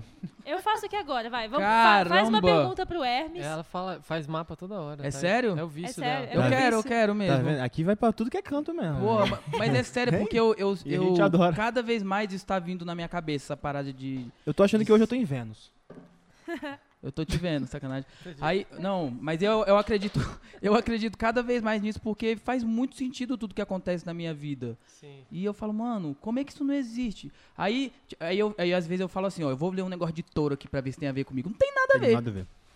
É, você é peixes, né? Vamos, a gente vai descobrir tudo aqui daqui a pouquinho. Se quiserem aí fazer pergunta pro Vamos. Hermes. Bora. É, eu quero saber se vocês nunca tretaram, pô. Irmão, Hoje já é um Hoje assim. mesmo, umas cinco vezes. co- tipo assim, num projeto, trabalhando junto, além de se ver. Vocês moram juntos? Não. Ah, ufa, né? É. Menos mal. Mas É, já mas moraram, não- né? Já moramos durante muito tempo. Mas não- não é de boa o, tra- o- Não. é- Não. Não é de Não. boa. E para de perguntar sobre isso. Não é de boa, mas é de boa. É muito louco. Todos os dias das nossas vidas a gente briga. É, não falo isso Ah, com é orgulho, mas a gente já né? tentou mudar. Eu tenho um diário, assim, onde eu escrevo todos os dias. E eu falo, acho que hoje foi a última vez que eu e o Hermes vamos brigar. Dessa vez a gente teve uma conversa muito boa e eu acho que nunca mais vai acontecer. Mas é esperança. Aí dois dias depois, eu briguei com o Hermes de novo. Ah, mas é, acontece, É né? normal. O eu- eu acho que o importante é o respeito, né? Tipo assim, o trabalho continua e ter noção que isso vai acontecer. Não, Seria estranho se não brigasse. Sim, É, é. são brigas. São só assim, vocês dois, né? Não, Não, tem irmão? mais dois. Ah, tem mais dois? Dois mais velhos. E tocam? Não, Não. não. Ah, Coisas diferentes. Empresários, assim, os dois. Mas a gente briga e cinco minutos depois, dez minutos, a gente tá de boa, assim. É realmente. Eu sou um pouco nervoso, eu acho. Então eu, eu estouro um pouco, aí eu ah, perco a cabeça, mas aí. E eu choro demais. É. E quando é que você percebeu que ela se encaixava no seu projeto? Tipo assim, que você olhou pra sua irmã e falou, mano, Não, eu já era fã dela há muito tempo. Então. hum, já, você incentivava já. Eu comecei Tô já fazendo com ele falar Hermes. bem de você aqui. É. não- Fala, fala. Então, assim, a carreira da Thaís começou, na verdade, em Los Angeles. Ela saiu daqui já fazia aula e tudo mais, mas nunca tinha se apresentado, eu acho, profissionalmente. Então ela chegou nos Estados Unidos, um tempo já estava estudando lá, música, canto, e fez o primeiro show dela na House of Blues, que é uma casa, uma casa bem tradicional de, de LA, tem assim, nos Estados Unidos inteiro, House of Blues. E o primeiro show dela, ela lotou. Era uma sala menor da House of Blues, porque tem, tem, são três espaços. Um que é muito grande, com palco gigante, tem outros dois que são menores, mas assim, cabe muita gente ela levou todo mundo da faculdade, assim. Depois que a Thaís chegou, já tava lá estudando, eu comecei a arrumar vários amigos. Todo mundo queria ser meu amigo. né? Porque todo mundo queria. Muito bom! Nossa, eu sofri demais com Ai. isso também, né, cara? É. Minhas, eu tenho três irmãs É, e uma mãe, né? É, bom, vou é falar, bom, é é bom bom. falar, calma. É porque É bom. foi mal. É porque a eu, mesma mãe. é, eu tenho que falar. É, eu vou falar. É, eu tenho três irmãs, então assim, minha mãe já foi Miss Azaçu. É mesmo? Miss Azaçu, mano. Gente. Escuta. Aí, eu burro, moleque, falei pros meus amigos, né? No, ali, com 12 anos. E aí minha mãe um dia foi me deixar na escola, velho. Ixi, Maria. Nossa. Nossa, mano. Aí era a época do Orkut estourando, né? No outro dia eu entro lá, me, eh, me chamam pra participar da comunidade. Eu amo a mãe do Prata. falei, não é possível, mano. Eu falei, velho, eu vou, eu vou falar pra minha mãe, vocês estão fudidos. Aí quando eu vejo no outro dia quem tá dentro da comunidade falando com todo mundo. Mãe. Minha mãe, velho. Eu falei, mãe, sai agora. Você vai acabar com a minha vida nessa escola aqui. Ô, vocês têm noção? Os profe... Minha mãe chegava, o professor saía da sala de aula, pô, pra ver minha Sério? mãe. Cadê? Eu quero ver foto da sua mãe. Caraca, velho. Tipo, agora. Dona dava Andréia é muito. Nossa, minha mãe dava muito trabalho, pô. Caraca. Eu sofria com a minha mãe. É, você reprovou duas vezes por causa disso, não foi? Que reprovei duas vezes. Reprovei uma vez. Reprovei o jardim ainda. Ninguém reprova o jardim. Você né, mano? provou o jardim, Terceiro verdade? jardim, velho. Sério? Só que a professora não gostava de mim. Alô, Ana Lúcia, Moraes Rego, te odeio. Você estudava no Moraes Rego? Estudava. Estudei no La Salle muito tempo, passava Do ladinho lá ali. Moraes Rego. Eu estudava, mas ela não gostava de mim, porque eu tinha língua presa. Hum. Eu já contei essa história aqui, né? Já, algumas Mil vezes. vezes. Mas É eles eu- não escutaram ainda. pode é porque eu contar. tinha língua presa e eu tava bem naquela fase de alfabetização, Uhum. ia passar pra primeira série. E aí eu falava, tipo, assim, a minha língua era tão presa que em vez de falar salada de fruta, eu falava salada de puta. Era tipo assim, era muito presa mesmo. Aí a professora falou que isso ia atrapa- atrapalhar minha alfabetização, aí me reprovou. Terceiro jardim. Quero, quero, se alguém repro- já reprovou o terceiro jardim, eu quero que entre em contato comigo, porque eu não conheço ninguém, mano. Não tem como reprovar o terceiro. Você desenha. Não tinha como mudar de escola e começar da primeira série? Tipo, acho Aí que... foi o erro da minha mãe, né? Ah. Alô, mãe, te odeio, sacanagem. não, mas foi, foi Porque ninguém vai fiscalizar isso, né? Reprovou no jardim. Era só me passar, eu fiz fonoaudiólogo depois. É. Eu lembro, ó, eu tinha seis anos, sete anos. Eu lembro eu no fonoaudiólogo, cara, tipo assim, Mas perfeitamente. é muito normal as crianças terem língua presa, assim, novinhas. Não, não é uma não- coisa. não é normal, não é reprovar a criança por causa Pois disso. é, né? né? Você tem Maldade. noção? Eu lembro, tipo assim, é, eu indo Os pra- amiguinhos do... do- Amiguinhos? No outro, na outra sala? É, i- Cara, isso exatamente. Essa- eu, cara, eu tenho essa cena perfeita na minha cabeça. Eu na mesma sala que eu tinha passado o ano passado e meus amigos na sala do, do lado, com a janela aberta assim, ó, geral lá zoando. E aí, onde você tá? E eu, uai, e é tipo mano, uma evolução, né? Você sai do jardim 3 pra ali pra primeira série. série. Exatamente, Tá cara. doido. E eu ficava olhando todo mundo brincando, eu falo, mano, o que que aconteceu que eu tô aqui ainda? É foda, isso gera um leve Porra. trauma, né? Leve? Pô, O que, que fiquei, eu tô fazendo? fiquei traumatizado, mano, mas eu superei a vida como é no que é a Ana ensino. Lúcia? Ele foi reprovado, ele Ana nem sabia Lúcia. que ele tinha sido reprovado. E Ana Lúcia? Não, não, exatamente. A, A, mãe dele professora nem não, contou vi- pra ele. não contou. Não, ela, a, a- a minha mãe, O que, que meus amigos estão fazendo ali? acho que minha mãe aqui. falou assim, ó, você vai precisar refazer a série que você fez pra você é, conseguir é, conversar melhor com seus amigos. Eu falei, tá bom. Cada E é isso. Aceitou, né? Muito obrigado. Essa Essa história foi a minha melhor. história trauma- traumática. É, Todos temos uma. Eu queria que vocês falassem, você falou um, um pouco por alto sobre a parte de trazer o projeto aqui pro Brasil, né? Sobre, sobre essa diferença. Ah, Quando, é- quando foi que você acha que você começou a acertar? Tipo assim, mano, eu acho que é esse caminho aqui. Ou você não pensou nisso, ou você falou, eu vou fazer o que eu acho que é certo, o que eu gosto e, e bum, vamos sim, nessa. Não foi algo calculado, não. Não assim, foi, né? Não foi. É, Eu já tocava bastante. Tava tocando naquela época, na época que a Sunflower surgiu, eu tava tocando com um artista que chama Ziba. Eu não sei se vocês já ouviram falar. Porra! Alok, essa Com galera. é. certeza. Uhum. E eu tava, tipo assim, eu meio que morava em São Paulo e Brasília. Ficava nessa ponte Você aérea. conheceu ele lá? Conheci em Los Angeles, foi. Aqui, ele é Ele muito foda, velho. É, ele é muito bom. Daí ele voltou pro Brasil e começou a carreira dele. Ele nasceu lá e os pais são daqui, né? São Paulo. Aí ele me chamou pra, pra entrar na banda dele. Eu comecei a tocar com ele. E então já tava naquela fase assim, de estar tocando bastante, viajando. Mas eu tava, acho que eu queria fazer algo, algo meu, assim, né? Tipo, eu tava tocando pra outro artista, né? Então Uhum. é, é bom você estar tocando. Assim, eu toquei pra muita gente. Viajei bastante com ele, conheci lugares incríveis, assim. Tive experiências maravilhosas. Eu sou muito grato a essa experiência. Assim, fiz coisas que eu nunca imaginei que fosse fazer. Andar de jatinho, de helicóptero e tocar na Caralho, Ilha de Caras e Porra, Só rolê mano, massa, assim, que sabe? Isso, Isso. velho. ficar nos melhores hotéis das cidades que a gente ia, fazendo e tudo. É, foi uma experiência, assim, realmente muito boa. Queria, eu queria. É. Mas eu tava querendo tocar as minhas coisas. Eu queria é, realmente. Você já viveu isso, né? Você queria pra um, pra um outro É. experiência, né? Ah, a parada sua mesmo, Sim. né? Você ser a linha de frente. Você Tipo a tua É. empresa, né? Você tá trabalhando ali, pô, agora chegou a hora de abrir É. uma empresa. Mas, mas não, eu, assim, eu, eu tinha esse sentimento, mas eu não foi calculado quando, quando surgiu. É, e daí chegou o um momento que eu tive essa ideia de, Thaís, vamos fazer um. Vamos celebrar a música, vamos chamar esses amigos. Quero, eu quero tocar do meu jeito. Eu tava com saudade de tocar as músicas como eu gosto de tocar. Porque assim, eu sempre fui muito de improvisar, né? E jam session é isso. Eu, eu sempre falo que improvisar é um estilo de vida. Eu, como músico, como pessoa, eu sempre percebi que eu tenho um- um- uma desenvoltura. Qual, qual é a palavra? Desenvoltura? Performance? Eu não sei, assim, melhor quando eu tô improvisando. Uhum. Quando eu realmente não sei o que eu vou fazer. é, m- Sem principalmente. roteiro. Sem Sem roteiro. partitura, né? Tipo, É. deixa rolar. Principalmente assim na música, assim, eu sempre fui de improvisar, eu nunca fui muito de, eu sempre estudei bastante, mas nunca fui muito de aprender os solos de guitarras exatamente como eles são. Tem alguns que eu realmente estudei que eu gosto muito, mas eu sempre preferi pegar fragmentos, incorporar aquilo e tentar fazer aquilo, fazer com que aquilo se tornasse meu, assim, tentar Da dar sua essência, do É. seu jeito. tentar dar minha Massa. identidade. Então eu tocava com Ziba, assim, era muito massa, a gente viajava, tocava, mas era sempre a mesma coisa, todo show era tudo muito certinho, quadradinho. Então eu tava com essa vontade, quero tocar, fazer uma jam session, né? Falei com a Thaís, vamos fazer. E a Sunflower começou disso, né? Que eu tava falando, não começou, a gente já começou com a ideia de ser uma banda, não começou, não- já não tinha macacão amarelo no começo. Começou como uma noite de celebração, de música, que no começo a gente nem chamava de banda, a gente chamava de projeto, né? A galera fala. Movimento musical. Movimento, na verdade. é. Movimento em direção ao sol. É, no começo era um movimento, que realmente começou como um movimento. A gente, a gente movimentou, modéstia à parte, a gente movimentou a cena musical da nossa cidade. Eu falo isso sem, sem medo, assim, porque eu, eu não acho que é soberba, mas assim, é uma coisa É que a trabalho. gente constatou, Não. realmente a gente movimentou a cidade. Você tem noção do seu trabalho, do que É. você fez, né? E a gente percebeu que a gente realmente revolucionou certos, certas coisas que estavam acontecendo, todo mundo fazendo tudo do mesmo jeito.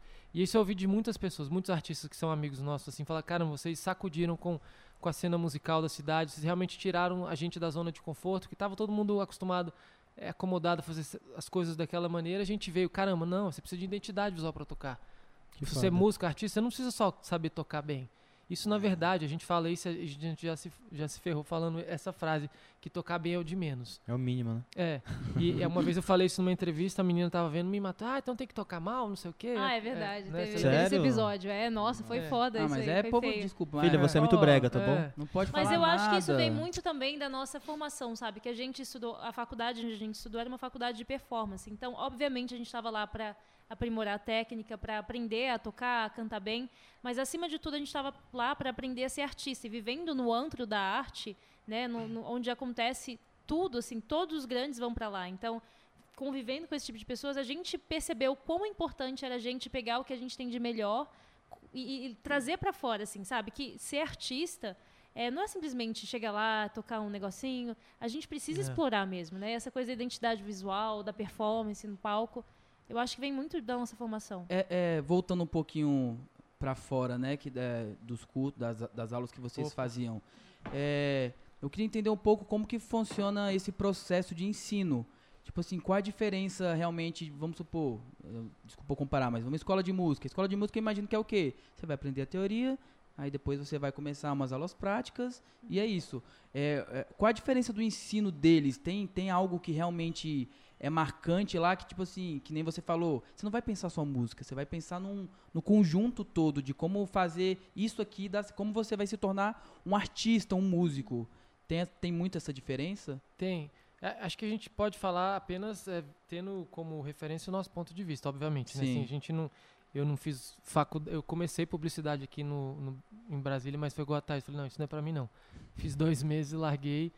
É, mas assim, eu acho que a grande diferença na nossa escola, assim, porque é uma escola que ela é focada também não só em ensinar a teoria, a prática, mas ela é focada em te preparar pro, pro meio, assim, pro, pro meio... Pro mercado, pro né? mercado, musical, pro é. mercado musical. E então assim, a gente aprendia, tipo assim, muitas coisas que eu sei, que eu uso como como referência assim para tocar, eu aprendi lá porque assim, a gente não só aprendia, aprendia teoria, e depois colocava a prática, né? A gente já, a gente já era ensinado a realmente enxergar, pô, a galera que tá tocando com Michael Jackson, com fulano de tal, faz assim. Então você tem que fazer assim. É assim que, Hum. sabe assim, eu, eu aprendi muito isso da musicalidade, porque eu sempre achei que legal era tocar rápido, era fazer milhões de notas e, sabe, essa coisa de guitarrista que é meio fissurado com isso. Falei, não, não é isso, isso não é importante. Você tem que saber tocar o que a música pede, você tem que respeitar a música. Você tem que ter musicalidade, você tem que, se a música tá pedindo isso, você tem que entregar isso pra música, você tem que É você tocar- tocar um sertanejo se for preciso. Sim, tocar as notas, as notas, as notas certas na, na, na hora certa. Então acho que a gente aprendeu muito dessa, dessa mentalidade de, de enxergar. E junto com isso, a questão da. que eu estava falando do mercado de Brasília, que a gente trouxe essa questão da, da, da identidade visual. Não, vamos colocar um macacão amarelo. Então a gente foi trazendo isso tudo que a gente aprendeu Essa lá. semente da, É. essa parte do macacão veio de lá também, né? Do É, que vocês aprenderam, do que sim, vocês viviam acho que lá. sim. E se é. você parar pra pensar, não tem, né? Tipo assim, eu tava tentando lembrar uma galera que tem realmente uma identidade assim, pô, tu para e olha e fala, Mas é velho. porque no PEN, é isso que eu tô falando. é, justamente, isso eles desenvolveram, esse É, pensamento, é, eles lá desenvolveram lá. Querendo ou não, pode até não ser às vezes no- na escola, mas você estando com as pessoas que estão ali, você fala, mano, você já deve ter vivenciado uma galera diferente lá também. Fala, por que, que eles estão assim, vestidos assim? Sim. É, ou não, desse justamente. estilo. Porque realmente é, é, é um, é como se pensasse fora da caixa. Eu acho que a gente, às vezes, os músicos estão preocupados aqui em, ah, vou montar uma banda boa, tem que ter um vocalista bom e tem que ter uma música boa. E não é só isso. Eu acho que é É. muito. Não é só isso, isso É é, o de menos, maior. porque assim, o Hermes sempre fala, ah, você quer um vocalista bom, quer um músico bom, você balança a árvore e cai em um Uhum. monte, sabe? Mas só isso não faz o artista, né? Eu acho que a É. gente está muito em busca de expressar a arte, de ser artista, de encontrar artistas. E o que faz o artista não é só técnica. Técnica é um pedaço, né, da, da- do ser artista. É, é o que ele coloca, a paixão que ele coloca, é a entrega, é o quanto de si ele coloca, é o quanto ele consegue comover o outro. Isso é arte, né? Então, assim, o, a técnica é um, um pedaço disso. Obviamente É precisa ser bom, né? É importante, né? né? É bom deixar É uma- claro, porque senão É. vê outra menina me xingar de Não. Assim, a gente fala isso Porra. porque eu já passei 12, 13, 14 horas por dia estudando, assim, que eu já fui muito bitolado. Então, quando eu falo técnica, tocar bem ou de menos, é tipo assim, depois de um determinado nível, você tem que tocar bem. Você tem que Sim. estudar muito, você tem que se Não, dedicar. Quanta gente tem aí que canta bem pra caramba e não é, não é, É. conhecido, que eu tô falando assim, não, não, Uma não coisa tá é ser fazendo artista, um trabalho, entendeu? É. Uma coisa é ser artista, outra coisa é ser cantor, né? Tem Exatamente. uma grande diferença Sim, entre você sim. ser um cantor Mais e ser um suquinho, mais água pra Que vocês? isso, que gente. isso? Olha só, gente. Que que é isso, Olha hein? só. Chimberly. Eu, Chimberly, é? ter Eu gostava muito de Power Rangers. Cara, a quando gente queria muito que a amarela viesse. É, muito- Ia, ia ser um momento. Ia ser demais. extraordinário. Só que ela não conseguiu chegar a Muito tempo. thank you aí. Chimberly. Chimberly. Chimberly. Essa é a Chimberly, é. É. É, na verdade, é a Kimberly, né? Do, Kimberly, do é. Ranger. Ah, a nossa é a Kimberly. Chimberly. Ah, ah, Chimberly. tá, tá. A nossa é. Mais amendoinzinho. Ah, Não, gente, eu tô comendo muito, é porque eu não comi nada. Hoje em dia Pode foi... comer, pode, Pode comer. comer, Tô fazendo mudança. Eu tô com fome também, eu tô fazendo jejum intermitente, Nossa. cara. Eu tô assim, Pneu do carro Daqui a pouco ele tá então caindo foi correria hoje. imagino. E o que, que vocês gostam de escutar? O que, que vocês escutam no dia a dia de vocês? de tudo. Tudo, tudo, Não. tudo. Tudo, tudo não, também não. Você não tem cara que escuta funk. Não, é. Não. Mas se tocar na festa, eu danço, assim. Mas eu não escuto, assim, respeito, né? Mas não é um estilo de música que eu goste, assim. Obviamente é aquela coisa, né? Ah, eu gosto da batida de funk, né? Mas É. realmente, a batida de É, a funk... batida é contagiante. É, muito incrível, né? E tem uma raiz muito, muito bonita, ancestral, africana e tudo mais. É, e gosto muito desses ritmos, assim. Eu ouço, acordo ouvindo bowls tibetanos, meditando. Aí eu vou, vou progredindo, aí eu coloco música clássica. Eu amo música Você clássica. medita? Medito. Quero começar também. É, é, É um- bom, né? É incrível. Todo mundo Eu quero fala bem começar a mesmo. fazer tanta coisa, mas eu quero muito Basta dar o meditar. primeiro passo. Meditar começa. Sabe como você pode começar? Um minuto por dia. Você começa. Ante- Quando Amanhã. acorda. Eu faço os meus. Primeira coisa que eu faço quando acordo é fazer as minhas necessidades fisiológicas. Beleza. Depois eu esquento a minha água para tomar água morna. Aí eu volto pro banheiro, aí eu escovo os dentes, raspo a língua. E aí eu Ela é detalhista, né? Detalhista, Ela é né? muito detalhista. Rapa a minha Gelinha. língua. É porque isso é importante, sério. Isso Muito muda bom. muito o dia. E, enfim, aí depois que eu fiz essas coisas, assim, Só um parêntese, a marca de macacão lá que eu tô pesquisando, o nome da marca é Raspa Língua. Ai, raspa a Ah, língua, mentira. né? É verdade. É mesmo? Eu pensei nisso quando, quando você me mandou. Ah, enfim, aí depois que eu faço essas coisas, eu medito. Aí depende do dia, né? Depende, assim, de como tá o meu tempo, mas geralmente é, é assim. É Mas difícil meditar, né? É difícil. Então, o que eu ia falar é, começa um minuto por dia, você vai vendo como é que você consegue fazer um minuto. E aí, quando você já estiver se sentindo bem, você passa para dois minutos. E aí, você vai tentando aumentar um minuto a cada dia. E assim, meditar é difícil porque a gente está o tempo inteiro pensando, né? E as pessoas acham também que quando você vai meditar, você precisa estar completamente. Fora do. Sozinho. É, não, assim, e, fora de si. Tipo, tipo Essa assim, coisa ah, de não, não pode. esvaziar a mente. É, né? você tem Que que é esvaziar a impossível. sua mente. Mas é, é mu- muito difícil. Não, é assim, impossível. é praticamente É impossível. Impossível. impossível. É praticamente impo- impossível. Então, assim, o ato da meditação, ele já é muito va- valioso se você simplesmente sentar e fechar os olhos, porque a partir do momento que você foca na sua respiração, que você vê os pensamentos, que você começa a observar os pensamentos, você tem mais consciência do que está passando pela sua mente. Porque a gente pensa tanta coisa sem se dar conta, assim, é muita coisa passando pela nossa cabeça. E a gente nem vê. Quando a gente fecha os olhos, mesmo que esteja um caos, mesmo que a gente continue pensando um monte de coisa, pelo menos a gente consegue ver o que a gente está pensando, a gente se torna mais consciente, a gente consegue. Não é escolher os pensamentos, a gente não pode É julgar os entender, nossos é pensamentos. entender, né? Mas é observá-los, é compreender. É, eu sempre falo, né? Tem muitos mestres que falam que, que a gente tem que observar os nossos pensamentos como a gente observa as nuvens passando no céu. A gente simplesmente as observa passando, elas vão passando, passando. A gente não pode se identificar com os nossos pensamentos, né? Assim como a gente simplesmente vê as nuvens passando. Isso, obviamente, é Caraca, muito faz muito difícil. sentido isso. Mas é, é- é algo assim que. É treino, que- né? É um treino, a meditação é um treino, é um treino pra vida, assim. E quando é muito é, notória a diferença de um dia que eu começo bem, que eu começo meditando e tudo mais, para um dia que eu não começo. Porque não é todo dia que eu consigo meditar de manhã, às vezes eu medito à noite, e prefiro muito mais meditar de manhã, porque me prepara para o dia, né? E é outra coisa é não pegar no celular, assim. é- eu não pego no meu celular quando eu acordo, só para ver as horas.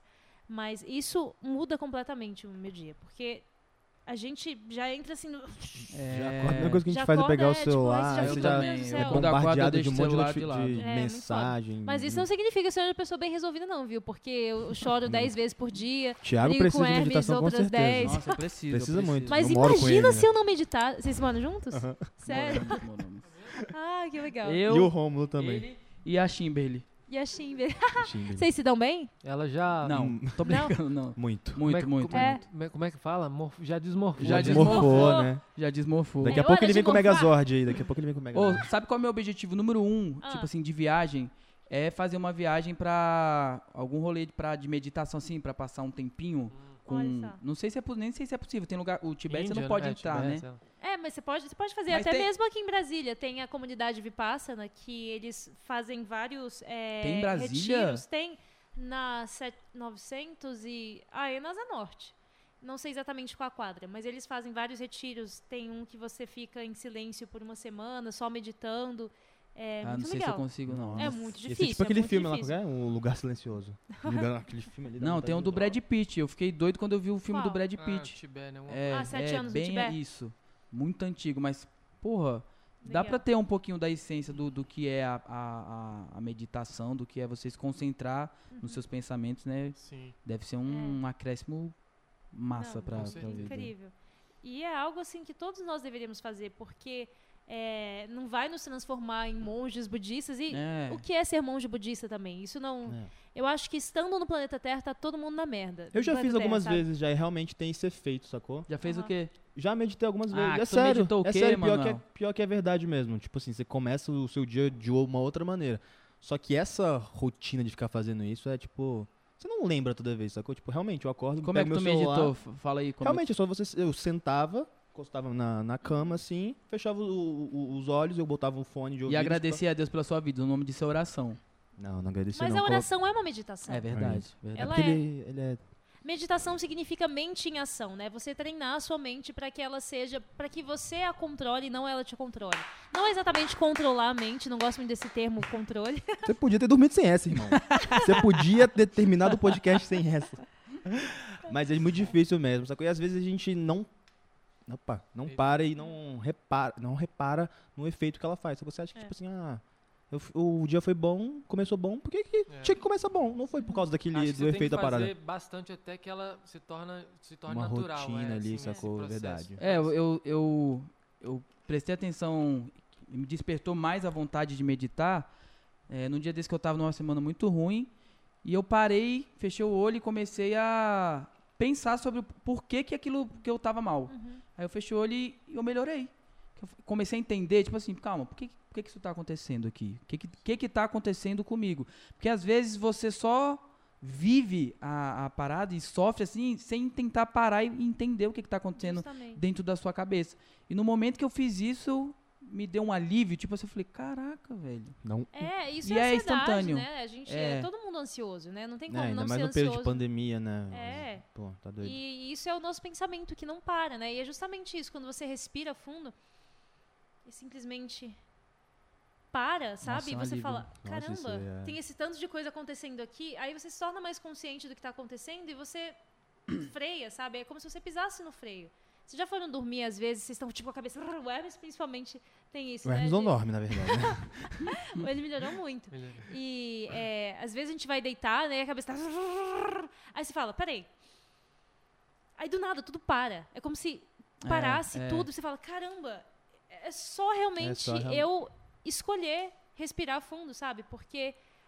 Vamos Isso fazer tá uma meditação agora, então. Bora? Vocês querem? Porra, meditar? demais. um minuto Vamos. de meditação. Mas tem que ter Vamos, música? Não, eu pessoalmente, assim, às vezes eu medito com os bowls tibetanos, mas é a melhor forma. Não é a melhor forma de começar, porque é mais difícil. Mas é meditar com silêncio ou com, com o que tiver, assim. Porque Eu posso a meditação- aqui. Bom, bom, não, bom. você vai estar meditando. A meditação. Você acha que você vai fugir? é, ele tá querendo fugir.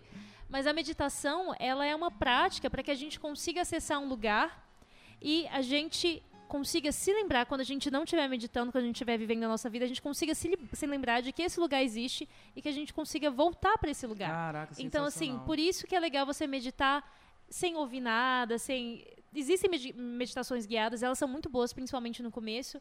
Mas, assim, o objetivo, eu acho que é você meditar em qualquer lugar, com barulho que tiver, para que você consiga acessar esse lugar de paz em qualquer situação, sabe? Caramba, faz muito sentido. Pô, é, tipo, assim- é tipo um superpoder, né? Não, se mano? É um você precisar só de silêncio pra conseguir é, chegar nesse, lu- nesse lugar de conforto, vai ser muito foda, porque nem sempre Isso. você vai ter silêncio, É né? É, você nunca vai ter silêncio, né? Então, assim, é legal, mas é muito bom também você ouvir frequências, porque é, nós somos comandados pelas frequências, do- a música é frequência, né? Então, assim, é, a gente às vezes não consegue entender o significado de uma música, a gente, é, às vezes ela é em outra língua, ou sei lá, a gente não entende, mas o nosso corpo entende, porque frequências são emitidas, isso é física, física quântica, então a gente absorve essas frequências e a gente responde a essas frequências. Então, ouvir músicas, ouvir sons que, que baixem a nossa frequência, que façam, façam a gente relaxar, é muito importante também. Então, é, não existe jeito certo ou errado de meditar.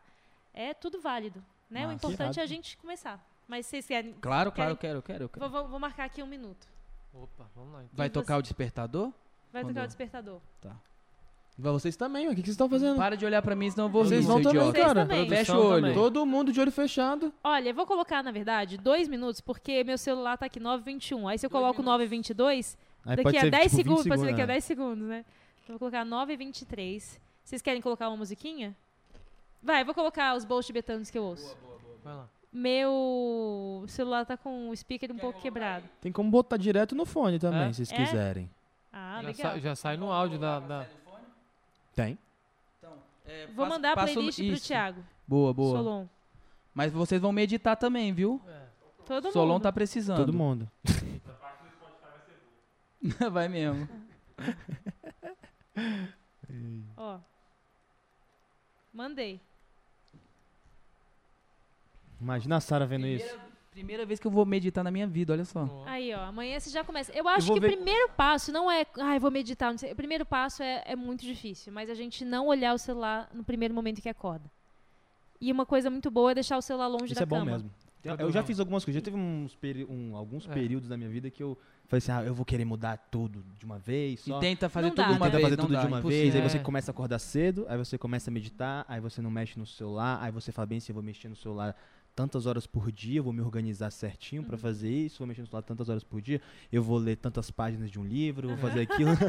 Mas Dura isso, pouco. aí você né? quer fazer tudo de uma Mas vez. isso aí- de não mexer no celular foi uma parada que eu já trouxe pra minha vida assim tem um tempo já. Que, Ah, tipo legal. assim, quando eu acordo, eu não mexo em celular. Sim. Eu, porque assim, eu, tenho, eu trabalho em casa, de home office. Então, assim, eu tenho que fazer minhas coisas. Se eu parar pra ficar olhando o celular, eu perco ali 30, 40 minutos do meu dia falando. falei, Meu dia só começa quando eu sento no computador, aí eu coloco o celular do lado e falo, agora eu vou responder. Sim. Porque senão. Ih, já tá tocando aqui meu despertador. E eu já, eu, eu já fiz isso. Mas hoje em dia. A Foi? primeira coisa que eu faço é acordar e pego o celular mesmo. Colocou aí, É, Romulozinho? mas todos nós, normal. é muito comum isso, não tem como. né? Tá, ainda vou colocar então, hein? Agora é só respiração e fechar os Então a gente foca na respiração, vamos tentar focar na respiração e, e não julgar os nossos pensamentos, né? Vamos fechar os olhos e tentar sentar de forma ereta para que a nossa energia flua e realmente focar na nossa respiração.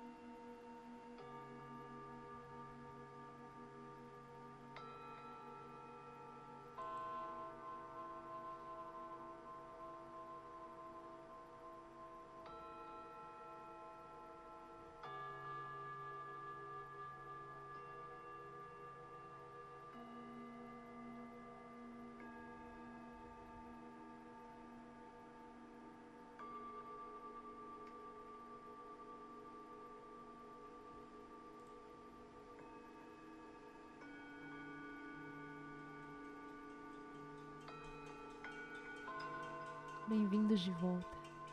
Aí, Ó, eu acalmei aqui. hein? Que isso? não dá uma desacelerada? Porra! Porra. Foi difícil pra vocês? Não, não. Tá Foi bem, vendo? foi bem Isso foi mais legal, de um foi bem minuto. bom. Não vai dar um problema. Vai dar pra mim. Nossa, foi muito bom. E vocês aí, Você galera? começa a ver- Aí eu consegui. escutar É. os sons Assim, de tudo que é, é, é bem difícil, né? Você limpar a mente. É, mas não, eu acho que não, não pensa nisso. Não é, não é limpar, é organizar. Porque é isso deixa a gente meio desesperado. Ai, meu Deus, eu não consigo É. não parar de pensar. Meu Deus, o que, que eu faço? Você fica desesperado. Não, sabe que você vai pensar muito mesmo, sabe? Mas tenta não Você julgar começa a os seus pensamentos. pensar pra não pensar. É, Você fala, já não tá pensa, pensando. Não pensa, não pensa, não pensa. Nossa, vou fazer isso amanhã. Eu tava Um tentando minuto. Observar o ar entrando, saindo, né? Tentar observar a Essa respiração. mecânica, A né? Tipo assim, de... Focar na respiração é muito bom, porque você tira o foco do pensamento. Eu viajo na música. Aí É, também. o sino, né? No- é, eu vou embora na música. Você Legal. consegue, tipo assim, pegar vários. Ah, não, eu não sei como é que fala, né? Mas, tipo, todos os sonzinhos que tá, tem, tá rolando, você cons- consegue visualizar. É, a né? música, Tudo- ela te, ela te instrui muito pra, tipo assim, a música ela te leva pra onde for o objetivo dela. Vamos supor, eu já fiz, já tomei Daime. Nós também. Santo Daime. Já? E, cara, a, a, a, o- a- Qual o nome do... Borracheira? Não, não, Ah, o o nome do... Ayahuasca. Ayahuasca. Não, do culto, é culto? Ritual? Do ritual, Ah, isso. O ritual, as músicas, eh, depois que acabou, né, eu percebi que a música, ela te leva pra onde ela quiser. Então, assim, eles colocam a música com o objetivo, tipo, essa música aqui vai te levar pra um momento mais sombrio, que você vai ter uma, esse, esse tipo de experiência. Depois eles colocam outra música que vai te trazer um conforto maior, que você vai ficar mais, mais feliz. Então, eu percebi isso muito no Dime, que eu falei, cara, o poder que a música tem na, na, na- na nossa vida. Claro, né, que, que eu tava com, com um Dime, né? Mas foi uma experiência muito foda. É, E, assim, ó, é uma meditação é, 4K, né? 4K. Justamente, é. 3.0. Você tomou várias vezes, né? Não, várias não. Eu tomei uma. Eu foi- quero voltar, eu vou foi voltar agora. do- Foi pra, pra mim. O Pra vocês foi legal? Foi bom. Foi, assim, mudou a minha vida. É, Nossos também. pais frequentavam bastante, assim, então eles é, tomaram durante muitos anos e a gente sempre gostou, teve muito interesse, assim, né? Quando eu era criança, eu pedia para eles me levarem, mas eles, "N- não, espera, não é, você tem que estar preparado para isso, né? E, sim. Enfim, mas aí a gente tomou o mais velho, né? E foi, para mim foi incrível, para Hermes também, né? Foi, foi uma experiência forte. Eu fiquei bem. Bem. Bem doido, sei lá. Como foi. Bem doido. É, porque Muito pra bom. mim eu falo que é o acordar. Já viram Matrix? Uhum. É, pra mim é o acordar do Matrix. É a É? mesma coisa pra mim ali. Foi quando eu abri o olho eu falei. Meu Eu, Deus. eu lembro de, cara. de, de, de observar as coisas e, e começar a enxergar por uma perspectiva que eu nunca tinha Isso. visto antes. Eu falei, caramba, é, isso é assim? Eu não sei explicar em palavras agora, mas eu lembro que eu observei, tinha uma, uma moça lá que tava grávida, não sei, eu observei ela assim, eu falei, não sei, você começa a entender as coisas assim de, é tipo, realmente, caramba, eu não sabia que era assim. Você se olha por fora, É. sei lá, uma coisa assim. né? É, e ao mesmo tempo eu vi minha- meu braço criando pelo assim, foi uma doideira. Eu tava com o cobertor, tava muito frio, o cobertor começou a falar comigo, começou. Eu lembro dele me olhando assim, Caramba. O cobertor começou a Tá com frio? e daí eu olhei pro meu braço, aquele tanto de pelo, o que que é isso? Eu tô virando um lobisomem, assim. Aí eu comecei a rir e tinha um cara chatão atrás de mim. Ei, não pode rir, tipo assim. Ah, não, mas, aí aí eu- não, mas pô. eu, não, eu não tava conseguindo controlar, era uma experiência Uai. tão forte, assim. Cara, eu comecei a rir, meu tio tava do meu lado, ele rindo junto comigo, assim. Pô. Meu tio é muito sério, a gente rindo, assim, nossa, caindo na gargalhada. E esse cara só enchendo o saco atrás. Ah, assim. palha. Falei, cara, desculpa, eu não, eu não consigo, assim. não Você tá o quê." feliz É. ali, você tá vivendo a parada. Aquilo ali você tá Justamente, é, vivendo tem também. É. Cada um tem uma viagem. né? Ficar brecando. Ou quando eu cheguei a primeira vez, eu só usei uma, né? Eu, Sim. eu quero voltar. Mas a primeira vez que eu fui, eh, eles estavam cantando uns hinos, né? Sim. E eu cheguei e eles riam por qualquer coisa e se abraçavam. Sabe? Aquele amor todo. E eu cheguei, tipo assim. Que bosta que tá acontecendo aqui? Tipo assim, o que, que, eu o tô povo fa- tá fazendo? que, que eu tô fazendo aqui? Aham. E era, eles riam por qualquer coisa. E lá eles têm um negócio do peido. Você pode peidar à vontade. É, porque até porque provoca reações assim adversas, né? É, não, e ele fala que se tá querendo sair é porque não tá legal. É porque quer sair do corpo. Aí eu já cheguei do nada, ele do meu lado, eu falei, oxe. Eu tava, com, eu tava com o Naui, que é um amigo meu. É, até músico aqui de Brasília. Aí eu falei, Naui, ele peidou do meu lado. Ele falou, não, mano, que é normal, você vai ver que é normal. Aí eu cheguei julgando todo mundo, sabe? Tipo assim, com aquele preconceito mesmo. E aí teve o, teve a, o ritual, a gente fez. Cara, no final, eu entendi tudo aquilo. Porque o, o que eu, a minha, meu resumo assim do que eu enxerguei foi que a gente é criado num mundo que a gente cresce acreditando em coisas, em conceitos e preconceitos que São reais. então, assim, eu- o- a maneira que eu cheguei julgando todo mundo ali, achando todo mundo que. Tchelelê, que bando de tchelelê. Isso, tipo assim, sabe? Todo mundo se amando, todo mundo rindo à toa. Eu falei, por que, que você tá rindo? Que, que teve nem graça. Sabe? Cê- é o que a gente faz diariamente aqui. De, é de- de olhar pra pessoa e o primeiro pensamento que vem na sua cabeça é você julgar a pessoa.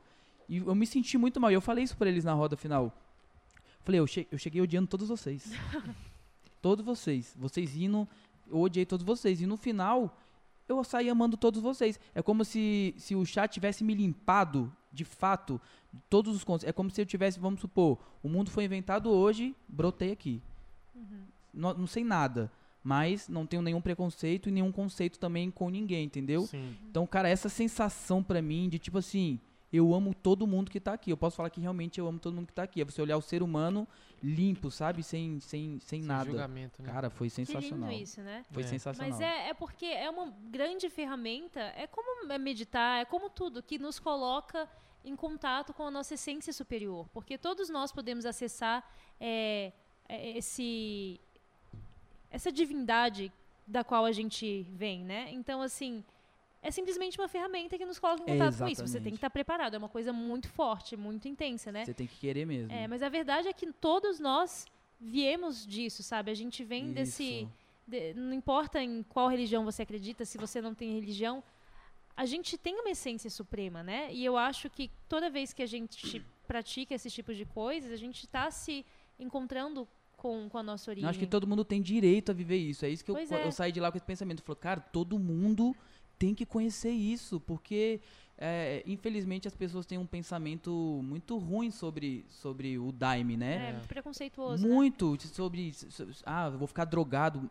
Cara, não tem nada a ver. E eu, querendo ou não, a primeira vez, né, você chega com receio assim. Sim. Mas quando você conhece a Tem parada, muitos mitos também, que eu nem sei se, é- se são mitos mesmo, né? De você entrar naquela transe e nunca mais sair, né? Eu já tinha escutado isso.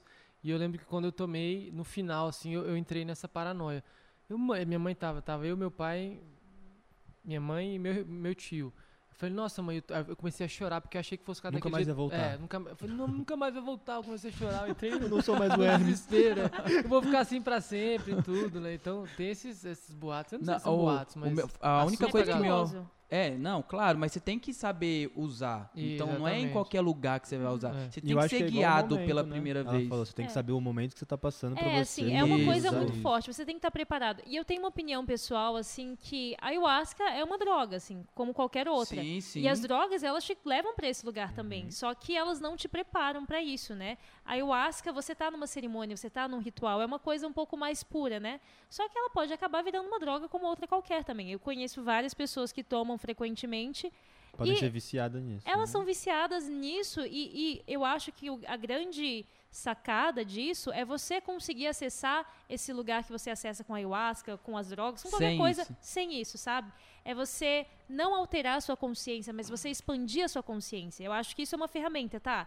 Eu vi que isso é possível, mas como eu posso acessar esse lugar sem precisar ir por esse caminho? E é possível, né? E é possível. A partir do Difícil, momento que você é tem a primeira impressão, né? Você sabe de uma coisa, você Uhum. pode. Não, e a, pri- a primeira vez que eu fui, é, eu perguntei muito pro Naui. Eu falei, Naui, o que, que vai acontecer lá? Ele falou, mano, eu não posso falar nada. A única coisa que eu posso falar pra você é, vai passar.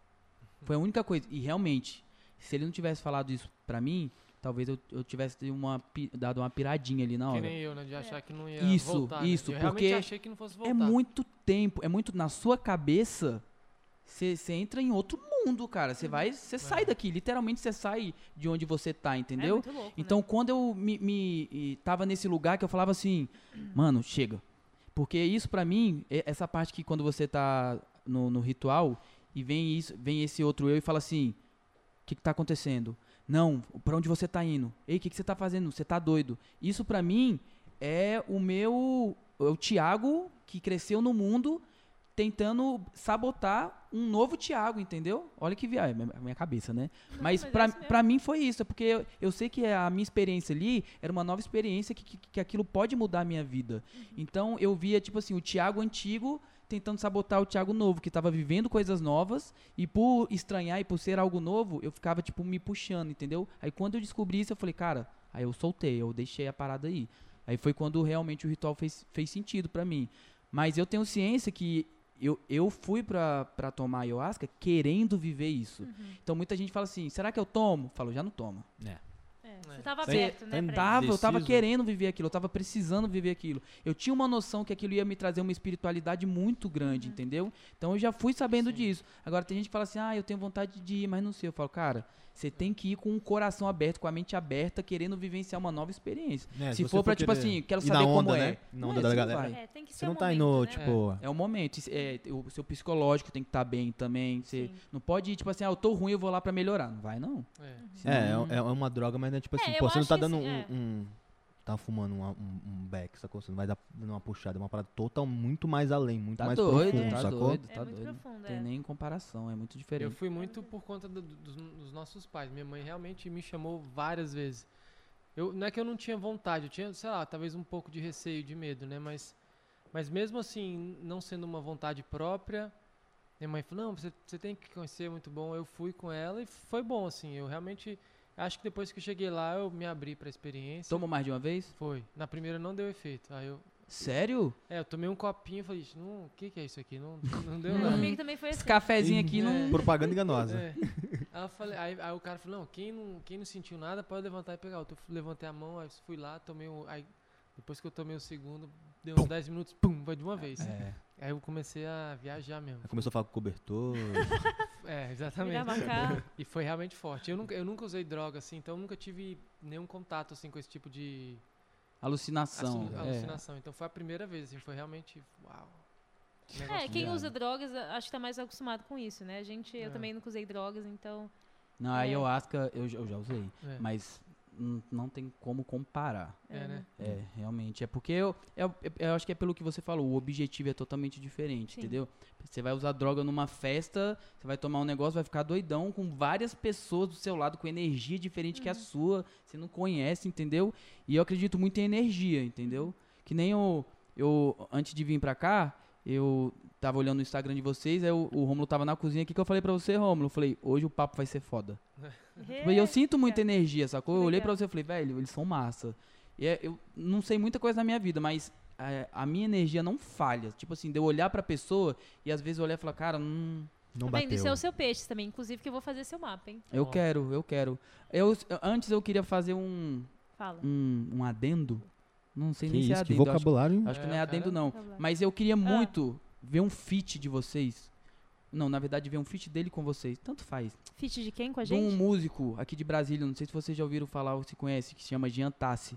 Jean Nossa, a gente queria muito. Ele Nossa, é muito bom. mano, vocês, vocês com ele ia ser muito foda, É, velho. Jean. Muito, muito. Cadê o Jean? Alô, Jean. Vamos É, alô, Jean. Ele seguia a gente no Instagram, que já, já tinha Vocês já, já trocaram ideia com ele? Nunca, mas Não. a gente sabe que ele, ele é muito Ele é talentoso. muito bom, velho. A Muito. gente tá tentando trazer ele aqui. A gente vai conseguir, se Sim. Deus quiser. Não, sim. Mas Brasília tem muito músico bom, né? Tem demais. Muito, nossa. Depois que você começa a prestar atenção. É, e a gente começou a descobrir isso com o nosso projeto, né? Que assim, que começou assim, sendo realmente um movimento. A gente juntava vários músicos, vários cantores, ia cada vez crescendo mais, porque a gente queria agregar mesmo. Porque o que a gente mais, voltando agora, né, o papo de Sunflower Jam, de Brasil, Estados Unidos, é, o que a gente mais sentiu, talvez eu mais um pouco, por ter começado a carreira lá fora, foi o quanto as pessoas aqui eram fechadas, o quanto é, a maneira como a nossa cidade foi construída reflete nas nossas personalidades. Nossa, muito. A gente, tipo, quem é da Zanorte não se mistura quem é da- quem é de- com quem é de Taguatinga. ah, quem faz funk não se mistura com quem faz sertanejo. Assim, é tudo muito Tribo. segregado. São as tribos, né?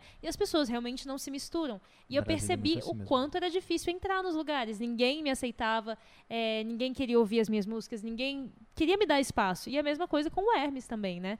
E a gente falou, já que ninguém quer dar espaço pra gente, a gente vai criar o nosso espaço. Nossa, E no nosso massa. espaço só vai entrar quem tiver energia boa, porque a gente é super da energia, né? E essa coisa do girassol, é, a gente pega muito é, nessa, nesse significado, sabe? Que o girassol, ele se movimenta em direção ao sol. E a gente falava que a Sunflower Jam era um movimento em direção ao sol, porque a gente realmente queria caminhar em direção a, a um lugar de elevação. A gente queria trazer luz para nossa cidade, trazer luz para nossa cena, sacudir as coisas, mudar tudo e abrir novos horizontes, Vocês né? conseguiram, vocês conseguiram. E Obrigado. modéstia à parte, assim, a gente Porra. é muito orgulhoso do que a gente construiu, sabe? E como o Hermes falou, a gente nunca soube, assim, exatamente o que seria a Sunflower Jam. A gente foi fazendo. E a gente é muito disso, sabe? Muito Nike, tipo, just do it. Vai lá e faz, sabe? Não pensa demais. E ao longo desse processo, a gente foi se reformulando, né? Chegou a pandemia, a pandemia mudou tudo pra gente. E a pandemia foi fundamental é, no que assim para definir o que a Sunflower Jam é hoje, né? Que é muito diferente do que era quando começou. A gente está passando por um momento assim de muitas, de muita transição, de muitas mudanças. É, o público está crescendo com a gente, está aprendendo mais sobre a gente. E, e é isso, a gente está realmente movi- se movimentando em direção à luz. E a luz, ela traz muitas coisas à tona. Então, assim, a gente percebe que a Sunflower Jam, eu fiz um- uma participação no podcast recentemente, em que eu falei que a Sunflower Jam é um projeto é, musical, mas também é um projeto de vida pra gente, um projeto de autoconhecimento, porque ela reflete muito o que a gente é e a gente vai crescendo com ela. Ela trabalhou muito o nosso ego, essa coisa de dar espaço para os artistas, de deixar outras pessoas brilharem, sabe? Isso foi muito legal, muito bonito, muito importante pra gente. Mas eu acho que uma das nossas maiores dificuldades como ser humano, todos nós, é também de encarar o nosso próprio brilho, de falar, eu posso brilhar também, eu tenho brilho que eu quero mostrar para o mundo. E chega um momento em que a gente, A gente se sabota, né? se sabota, né? E chega um momento que a gente fala, caramba, eu preciso assumir o meu próprio brilho também, né? Sim. E eu acho que é muito o momento que a gente está vivendo Esse também. foi o maior né? aprendizado pra gente, Sim. né? Durante a Pô, pandemia. que frase foda. Serve É. muito pra mim, você não tem noção. É. É, legal. Ai, eu pra vou. caralho. Que legal. Eu vou recitar então rapidinho um trecho de uma escritora que eu amo muito, que foi inclusive usado no discurso do Mandela quando ele tomou posse em 94 na África do Sul, é, que é da Marianne Williamson. O nosso maior medo não é o de que sejamos inadequados. O nosso maior medo é o de que sejamos poderosos demais. É a nossa luz, não a nossa sombra que mais nos amedronta.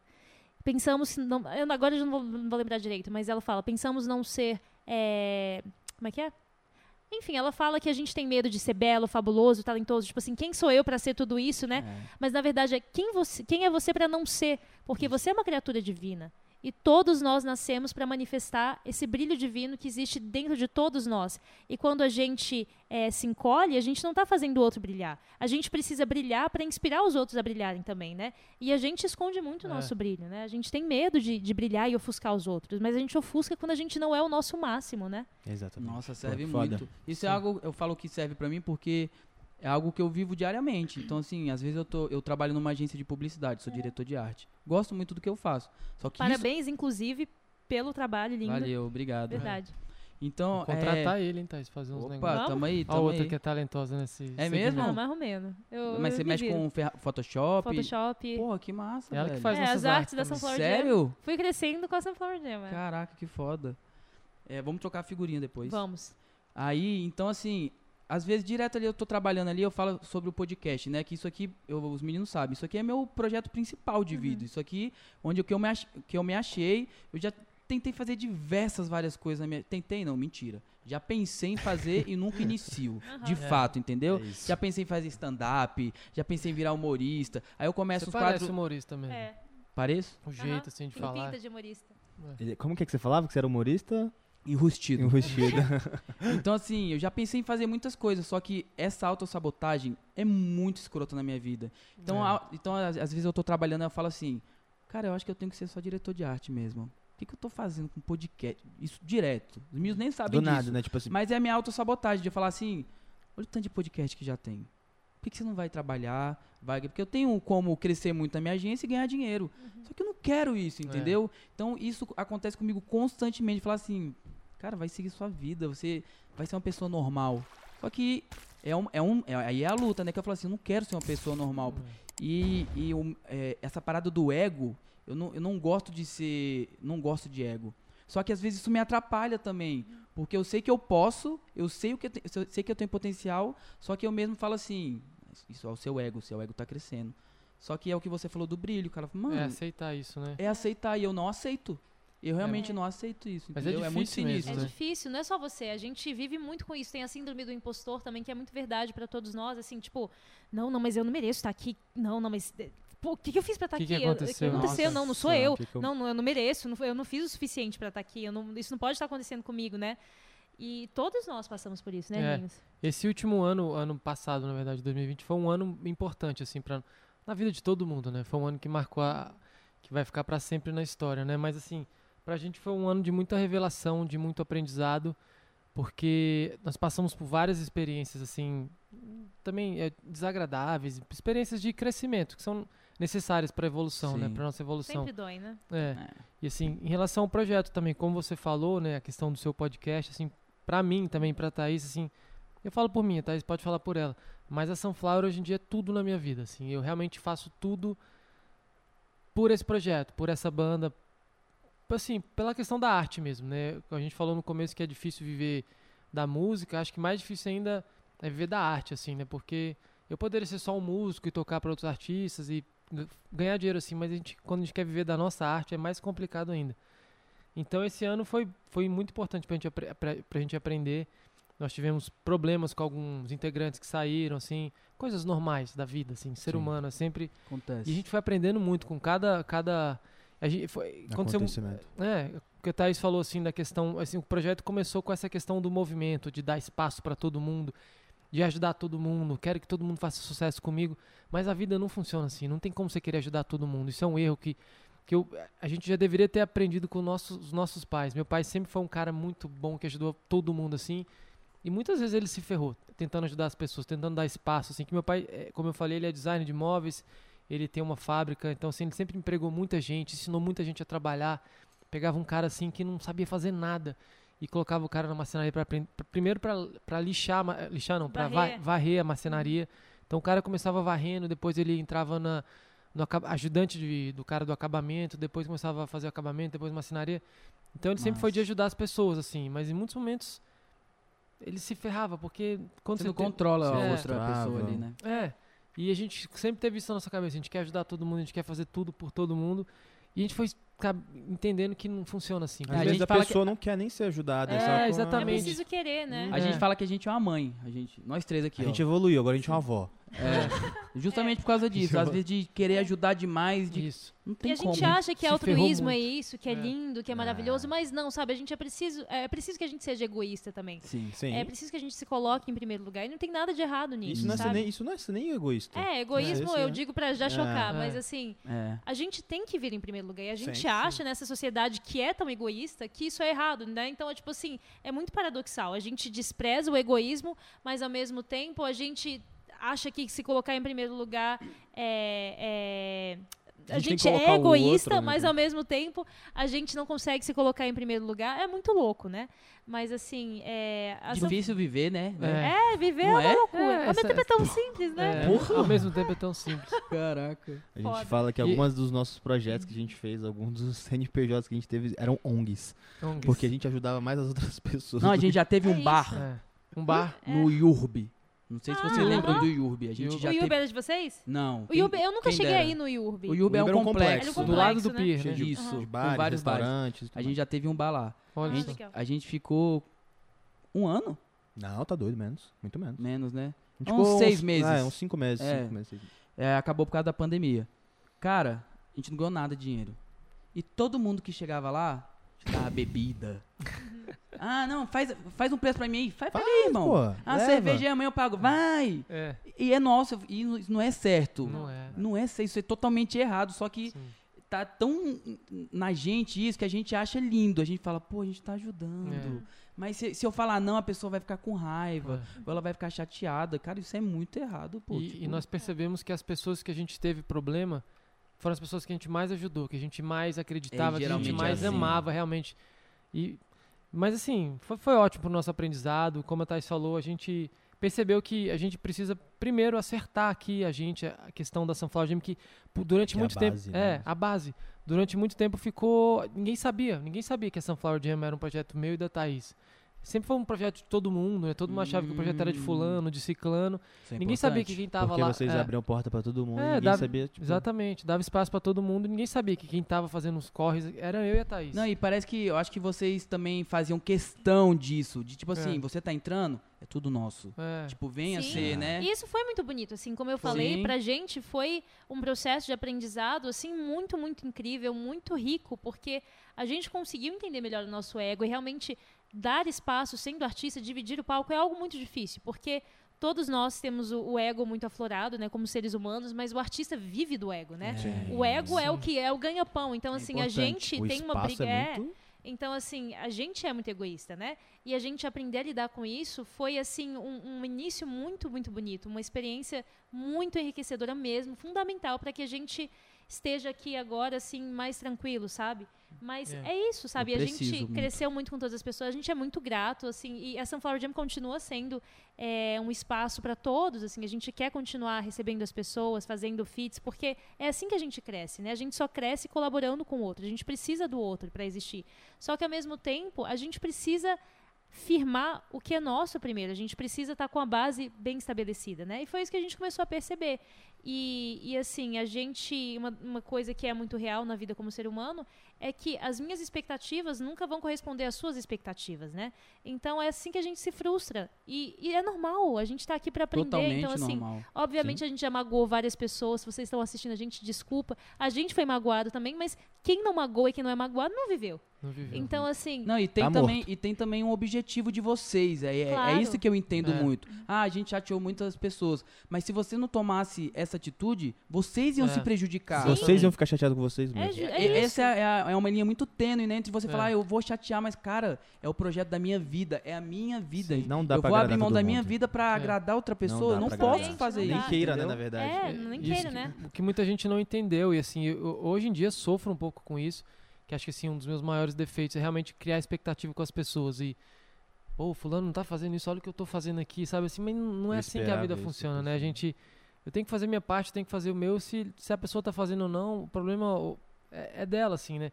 Mas eu acho que a gente é legal a gente deixar claro assim que junto comigo, com a Thaís e comigo, tá certo?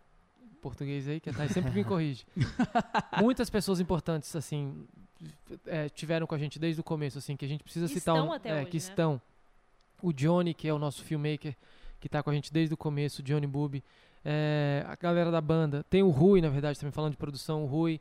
O Rafa Black, que é o nosso batera, que tá com a gente desde o começo, o Jadão, o Sasha, é, o Gugu, tem uns, uns novos que estão entrando, o Tenor, assim, muita gente boa que passou. Então, assim, a gente teve a, a felicidade e o privilégio também de tocar com pessoas muito incríveis. Então, assim, Sim. na parte musical, a gente realmente, a gente dividiu isso com muitas pessoas que são muito talentosas e, e nos ajudaram, assim, né? Ajudaram a gente a colocar as nossas ideias em prática, assim, né? Massa. Nós escrevemos as músicas, arranjamos, temos as ideias, mas muita gente talentosa estava com a gente, Claro. fazendo isso tudo ganhar forma, ganhar vida. Abraçaram vocês. Sim, né? é isso só, só vem a vida, né? Isso a gente só consegue dar luz a tudo isso porque a gente tem um monte de pessoas do nosso lado, né? Então um beijo pra todos vocês, obviamente, porque a Sunflower Jam continua sendo uma banda, né? E como o Emerson falou, o Rafa Black, o Jadão, o Sacho, o Gugu. Você é a única vocalista? Então, no começo a gente sempre recebia nos shows vários cantores, né? A gente revezava, eu sempre cantei, obviamente. Mas hoje a gente foca muito mais nessa imagem de banda, né? Com esses integrantes e aí com os outros adicionais que estão chegando agora. E na nossa imagem como irmãos, né? Então, assim, eu, eu sou. a- Isso é muito massa mesmo. Pode, Então É, aquele conceito é da verdade, Jam sabe? Sessions não tem tanto mais. Então, o nosso show continua sendo uma jam, sabe? A gente improvisa, a gente ah. até faz uns ensaios, assim, que a gente chama de encontros musicais, mas chega na hora do show, a gente improvisa, é tudo seguindo o feeling mesmo do momento. Atualmente você só toca autoral? Não, não. Não, não. Não, né? A gente faz bastante versões, né? Nosso show é super animado, assim. A gente adora fazer versões. Quero ir né? no próximo. Já tem, Por já, já tem algum. Tem- Qual é o próximo? Tem vários pra Tem fechar vários. ainda, mas é, a gente estamos É, estudando as melhores opções. Mas a Vou gente ficar também, de olho no Instagram de vocês. é, o, o grande spoiler aqui do podcast é. que a gente vai lançar um, um álbum autoral em setembro. Verdade, vocês falaram É, que ia soltar alguns Pois é, spoilers. vários aqui, spoilers. né? Eu, eu não aguento, eu falo as coisas. Fala. Inclusive, né, a gente vai começar, a gente vai lançar um álbum é, super legal, assim, com composições minhas e do Hermes, e a gente teve alguns participantes também super especiais. É, mas a gente, antes de lançar esse álbum, vai lançar dois singles, e o primeiro single vai ser lançado na semana que vem, se chama Dói. Demais, sexta-feira que vem, dia 20. E ele é muito sobre o nosso momento, é uma história pessoal minha de desilusão amorosa. E Quem nunca, né? quem É, quem nunca, né? Ah, muito doloroso, assim, pra mim, tá colocando. Ele vem com um clipe. idiota. Você é um imbecil. Senti que tem uma, uma história aí que vocês querem Não, contar pra gente não, daqui Não a é pouco. uma, nem duas, É nem relacionamento, três, é nem porque eu- quatro. Relacionamentos, né? É porque eu já namorei muito. É. Sou peixe, sou peixe, Peixe, cara. né? Não dá. A gente vai Nove descobrir o que tá namoradas? São acontecendo. nove aí. desilusões amorosas. Nove, É, bem-vindo oito? à minha, à minha vida também, é só desilusão amorosa, do Hermes. O Thiago o Hermes tá falou. feliz hoje, mas. mas assim, o que seria de nós, artistas, sem isso, né? A gente não Sim. conseguiria Inspiração, criar. Né? pô, eu Inspiração. escrevo muito quando eu tô na merda. É, Nossa, é impressionante. Eu vou mostrar Quê? as letras que eu. prof- Nunca, vocês nunca vão ver minhas letras também. É. Vocês Você escreve também, olha só. que Mostra Eu sua música pra eles, Mostra cara. aí que a gente faz uma música agora, trampo. né? Não, que minha É. música, olha com quem que você tá aqui, pô. Eu Vou aí, mostrar minha música pra eles. legal. Quer acabar com a minha vida aqui? tá doido. Não, depois eu mostro, é bom é pra caramba. Ele tem, que uma, eu ele tem uma música. Mostra agora pra A eles. gente não julga não, rapaz. Vai, cara. Solta aí. Ah, Ó. solta aí pra gente. Boa, boa, Só boa. o bota. comecinho, só o comecinho. Ah, vai aparecer aqui na televisão. Chique. Deixa eu ver. Ó. Gente, foi um, um negócio que eu fiz brincando. Eu era da igreja, tocava, É sabe? um clipe, é? Não, não, não, não. Eu, eu queria gravar, mas. Ué, mas vai- Passou é tanto música tempo. sua? É minha. É religiosa? Não. Não? É um, uma música que eu fiz com um amigo meu que é rapper, Giló. Giló, Giló. você vai vir aqui, viu? Você É. tem que aparecer na nossa vida, né? Voltar É pra verdade. nossa vida. Aí ele, ele já, já gravava muito som, eu sempre tive vontade de gravar. É Felipe agora, tá? Me ajuda. Felipe, verdade. Nossa, é verdade, mudou o, é o Giló. nome artístico. É, você vai colocar. No, é, Felipe. Mas tem, tem clipe? tem clipe, mano. Giló é melhor, hein? Giló é bom, não é? Só Felipe não é não, é. Flip, na Ah, verdade. Mas Felipe. mesmo assim, Giló. Tanto Giló é é que a muito gente melhor. colocou o nome do bar de Giló. A gente Ah, roubou é? a identidade dele. Giló. O nome do bar era. Giló, porque, pô, Giló é um nome bom. É Que legal, é bom, A gente né? não roubou só o nome, a Ou gente roubou a, qual era o slogan? Era o amargo. O amargo. Me mostre o seu amargo. Me mostra o Me amargo. mostra o Me amargo. mostra o amargo. Ó, ó, trampo, Trampo. fit de ló. Eu li. Ah. Ah, não vai sair no Ah, fone, não vai não. ser, não. Era melhor no fone, né? Quase que eu li. Mas É, deixa. A gente, tava, a, gente pensei, a gente pensei também que ia ser no, no fone. Deixa aí, deixa. Você que tá tocando também? Não, não. Isso aí quem fez, é, quem produziu foi o Lerim. O Lerim, ele é um DJ do Hungria, é, produtor do Hungria, é, tribo da periferia. que Legal. Chique.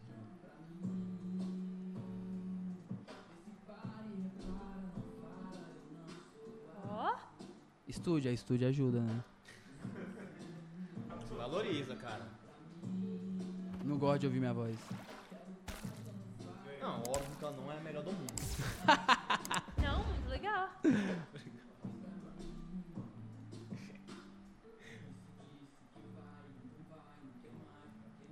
Só eu fiz depois de uma desilusão amorosa. É, né? Ó, legal. Ó, eu tava esperando algo assim, bem ruim, terrível. Isso aí tá ótimo, sério. Não é Não, mas do jeito que vocês falaram, cara, deve ser algo bem ruim, né? Você falou assim, como que eu vou Não, reagir ele tem algumas- aqui? Ele tem algumas outras também. Pode tirar, pode tirar. Depois, depois Não, eu- não, legal Vou botar demais. Um milho, um milho, por exemplo. Não, não, não. Legal demais. Trampo.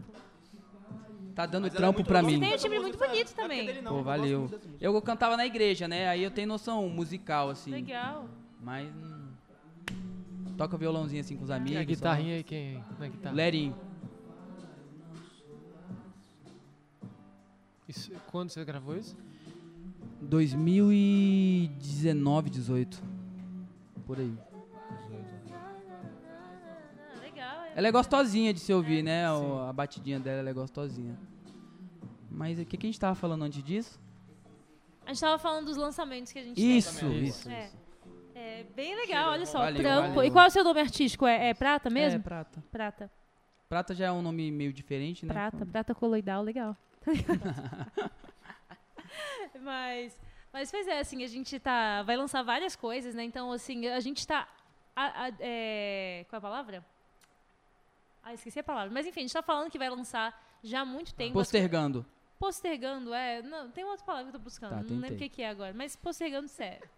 É, a gente tá com essas coisas prontas, assim, algumas desde o ano passado, sabe? A gente tá é, segurando já tem muito tempo para fazer da melhor forma possível. E agora finalmente chegou a hora, então a gente tá muito feliz. E eu acho que o lançamento dessa próxima música, que veio de uma experiência minha, amorosa, assim, tem muito a ver com o nosso momento, que é sobre esse medo da gente assumir o primeiro lugar, o medo da gente dar as caras e o medo da gente que a gente tem, da gente não se achar merecedor, sabe? E Dói Demais é muito sobre isso, de uma forma amorosa. Dói demais o nome? Dói demais, Ela vocês vão entender. profunda, velho. Não, ela é, na verdade, muito bobinha, assim, a, a música em si, a letra é bem simples, mas o clipe é um pouco mais profundo, assim. Eu quis ilustrar de uma forma bem literal a história da música e é bem forte, assim. Pra mim, colocar isso pro mundo é algo pesado, assim, porque é uma história pesada. É proibido vocês fa é, fazer uma palhinha dela? Acho que Não, não. podemos, podemos. Pode. Super spoiler, hein, Um gente? pedacinho, né? Um pedacinho. Que honra. E assim, eu, é, eu quero que vocês cantem algumas de vocês. Vocês estão com pressa? Não, eu só tô meio sem voz, mas... Não, é porque eu queria que vocês can- cantassem umas de vocês. Ui. E depois eu que- queria que você tivesse coragem de cantar uma da Sandy. Da Sandy, eu nem lembro mais como é que canta a música da Sandy, mas eu canto. Qualquer uma, qualquer uma. Qualquer uma, tá. Vamos dar Tô com vontade de fazer xixi. Que não, Vai vai, lá, lá, vai lá, antes, vai não, lá não, antes. mas vai, eu, eu vou.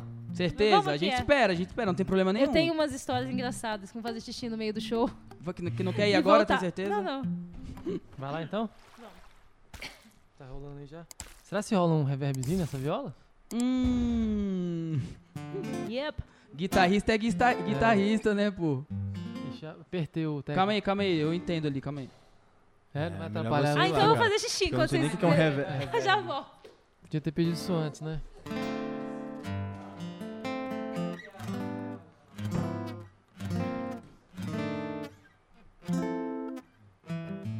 Ó, deu um choque aqui.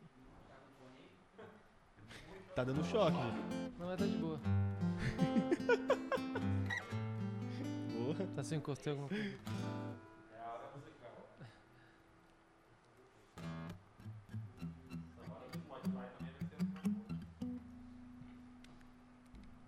Maravilhoso né, no Spotify. É. Cadê André Pupi, né? Nessas horas.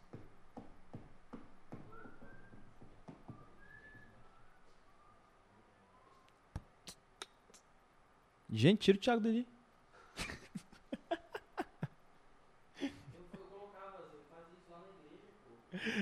Ah.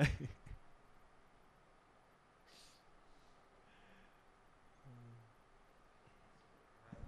voltar todo mundo robotizado. Que isso? Não, não precisa, gente.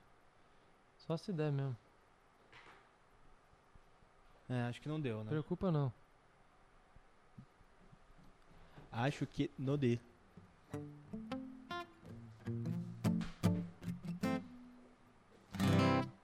O que seria um reverb?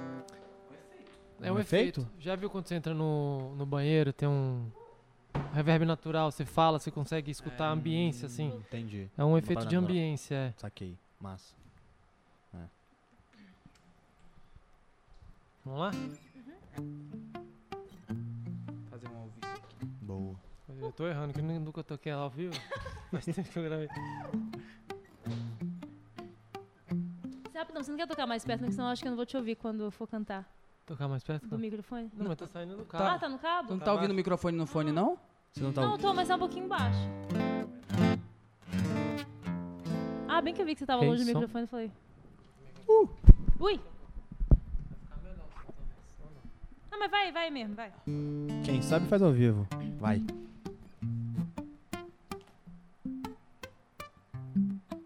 Eu parei pra pensar. Ah, a gente nunca vai ao cinema, nunca sai quando ainda é dia. E eu não sei explicar. Por que, que ainda tô aqui? Se desde o início eu percebi que isso não ia dar em nada. Mas será? Será? Será? Será? Será? Será? Gostar de alguém que não pode ser seu, pode ser seu. Ai, eu só queria que você fosse meu. Ai, dói demais fingir que nada disso aconteceu, aconteceu. Ai, eu só queria que você fosse meu. Eu tentei me controlar. Ah, essa não é a primeira, nem a segunda, é a terceira vez que eu perco a cabeça. Eu sei onde isso vai dar, eu sei a fórmula. E sei que eu devia parar, mas às vezes me pergunto: será? Será? Será? Gostar de alguém que não pode ser seu, pode ser seu. Ai, eu só queria que você fosse meu. Ai, dói demais fingir que nada disso aconteceu, aconteceu. Ai, eu só queria que você fosse meu. Ai, ai, ai, ai, ai, ai. Dói demais. Dói demais. Eu parei pra pensar. Ah, ai, dói demais gostar de alguém que não pode ser seu, pode ser seu. Ai, eu só queria que você fosse meu. Ai, dói demais gostar de alguém que não pode ser seu, não pode ser seu. Ai, queria que você fosse meu. Ai, dói demais fingir que nada disso aconteceu, aconteceu. Ai, eu só queria que você fosse meu.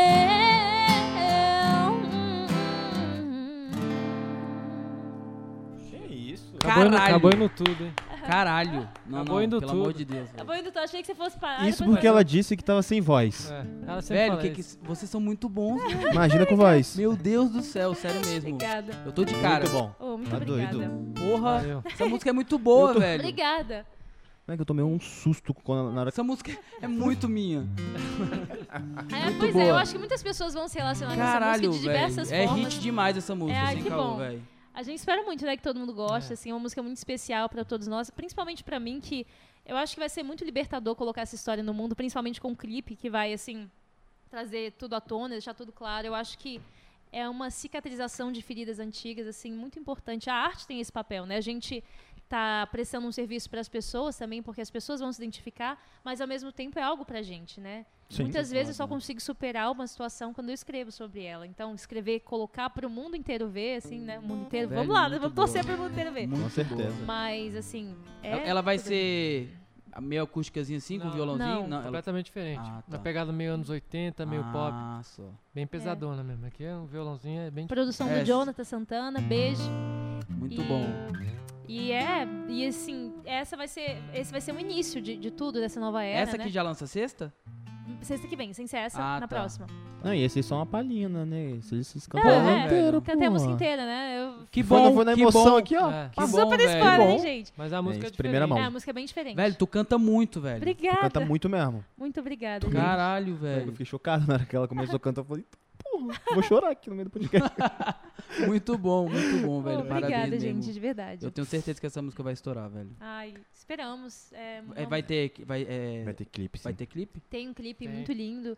E, e é isso, é o novo. o- É, mas spoiler assim não pode, não, é. Isso! Muito bom. Primeira mão, Não. porque isso tá com uma moral lá no céu, né? Ela é muito. é, dá- Deu pra ver que ela é vibe, né? Ela é, uma É, vibe. vibe, é. Essa A aqui, letra na verdade, dela é é- uma versão ao vivo, essa aqui. Ah, não, é Hermes, ela vai te bater. Mal. Ela tá É, chutando. ela vai te bater, Hermes. Pode, já deu muito spoiler Esse aqui. celular vai parar já na parede. a música inteira, né? Puta merda. Eu sou sem noção. É o que eu falei, eu não consigo me controlar. Spoiler. Mas que bom que você fez isso. A música, se você quiser cantar ela depois de novo no final, a gente Tem mais agradece. alguma para que vai lançar? Por agora? Várias, hein? várias, né? Mas várias, lança mais várias. outra aí, então. É, Coragem?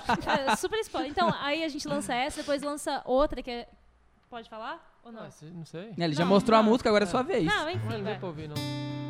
É, qual?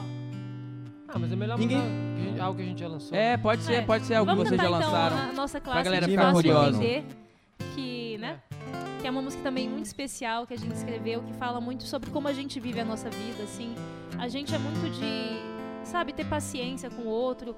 Como a gente falou, a gente não gosta muito de escolher lados, porque a gente acredita no caminho do meio. E cada um tem o seu caminho, né? Então, É assim, a gente pede respeito com o nosso caminho e a gente respeita o caminho de vocês. Então, E às vezes você tem o seu pensamento, só que você não quer ficar expondo também, né? É. Ficar discutindo sobre isso, porque não vai levar a lugar nenhum. justamente, essa é a sua forma de ser também, É, né? E exato. de fácil entender é muito sobre isso. E a gente realmente, é, vocês vão ver na letra, aí eu falo. Fechou. Esse violãozinho tá muito bom. Tá mesmo. Só faltou o reverb, né? Tá bom. Eu faço do meu jeito, sigo o meu caminho, não compro briga com ninguém. Se precisar, eu canto, danço sambo, mas às vezes eu também canso. Eu não me chateio, não puxo o gatilho, sei que o mal é bom também. Mas se precisar, eu taco fogo, queimo, incendeio com amor. Eu, eu tô bem aqui, na minha.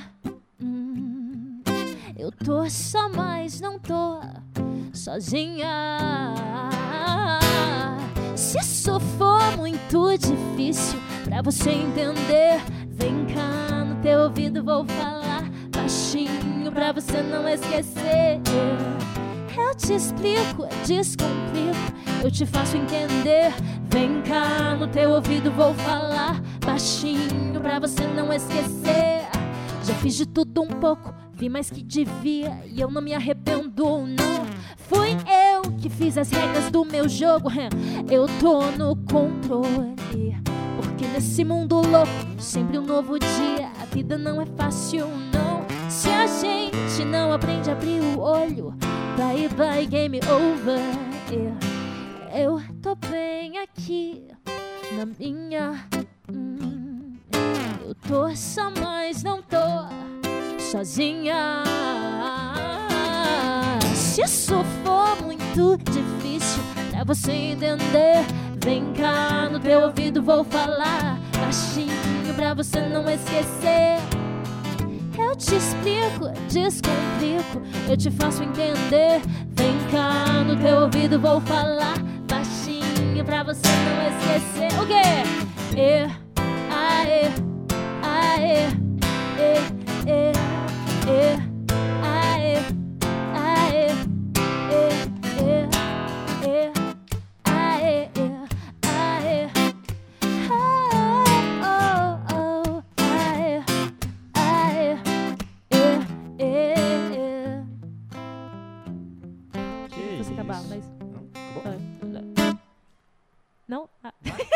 sabe. Já foi, né? Pode continuar, pode continuar, pode continuar, por Se favor. isso for muito difícil pra você entender, vem cá no teu ouvido, vou falar baixinho pra você não esquecer.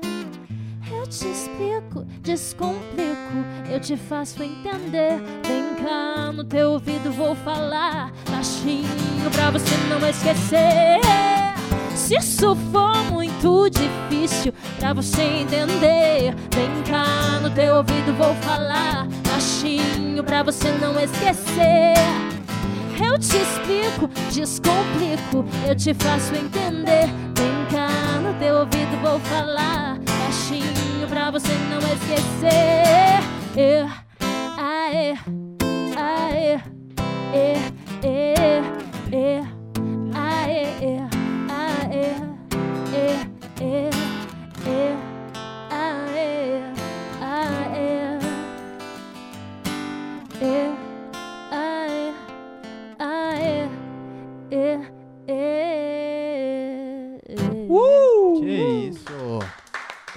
brabíssimos. Eu vou escutar isso todo dia trabalhando. Deixa eu falar no teu ouvido bem baixinho aqui, Thiago. Tira a mão de mim, porra. Mas essa eu te faço entender. Muito bom, muito bom. Isso. Eu vou. Obrigada. Essa Eu tem, já no- sou essa fã tem no já. YouTube, né? Tem, a Tem. gente fez uma gravação dela é, que a gente lançou no início da pandemia, que ela foi cantada originalmente pela Joey Santiago.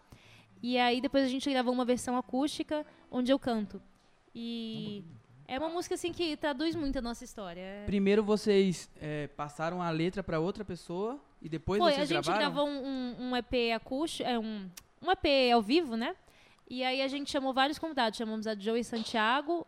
Ah, não, na verdade foi só a Joey e o Fred Ramos, que gravou uma música que a gente ama muito também, que é sobre a vida amorosa do Hermes, que é In Your Bed.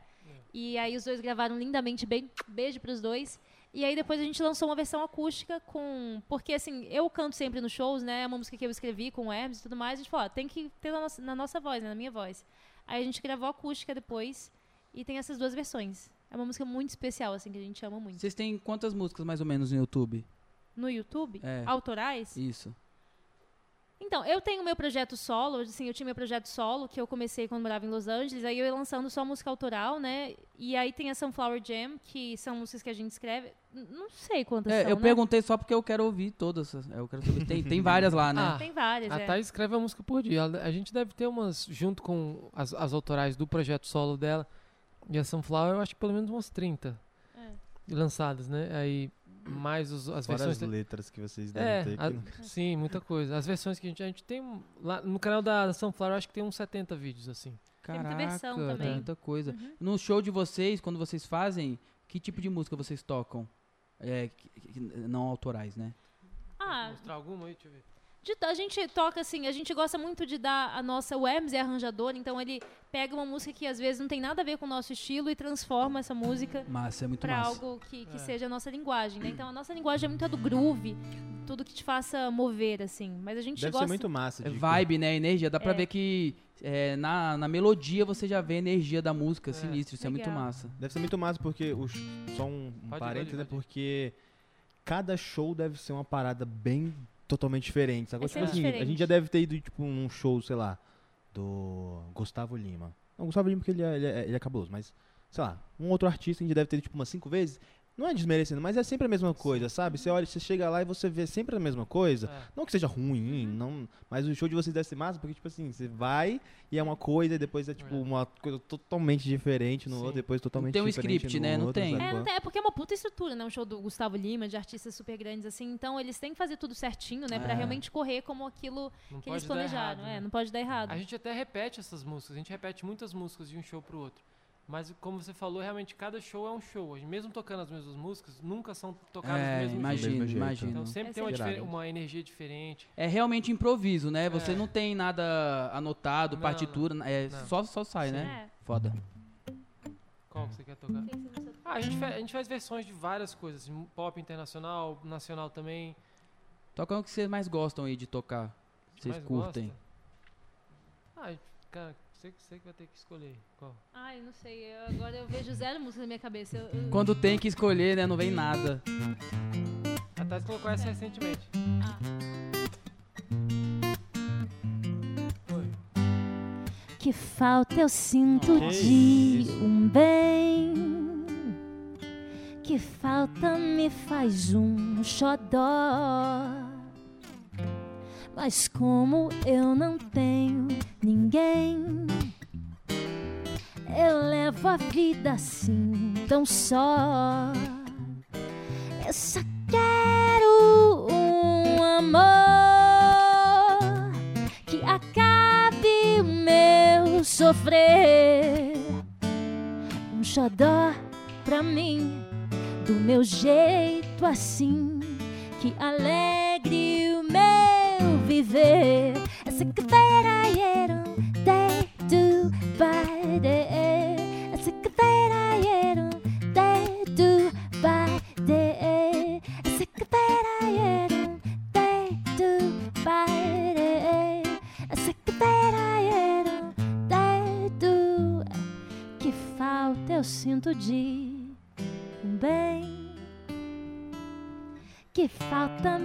faz um xodó. Mas como eu não tenho ninguém, eu levo a vida assim tão só.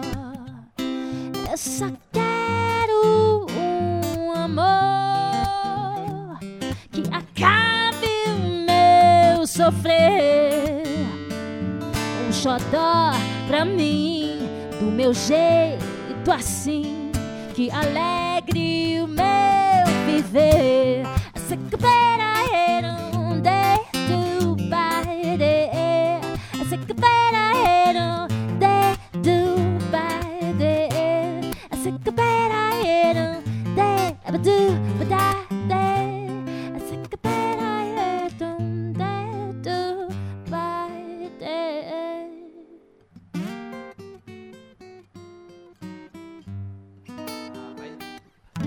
Vão se ferrar.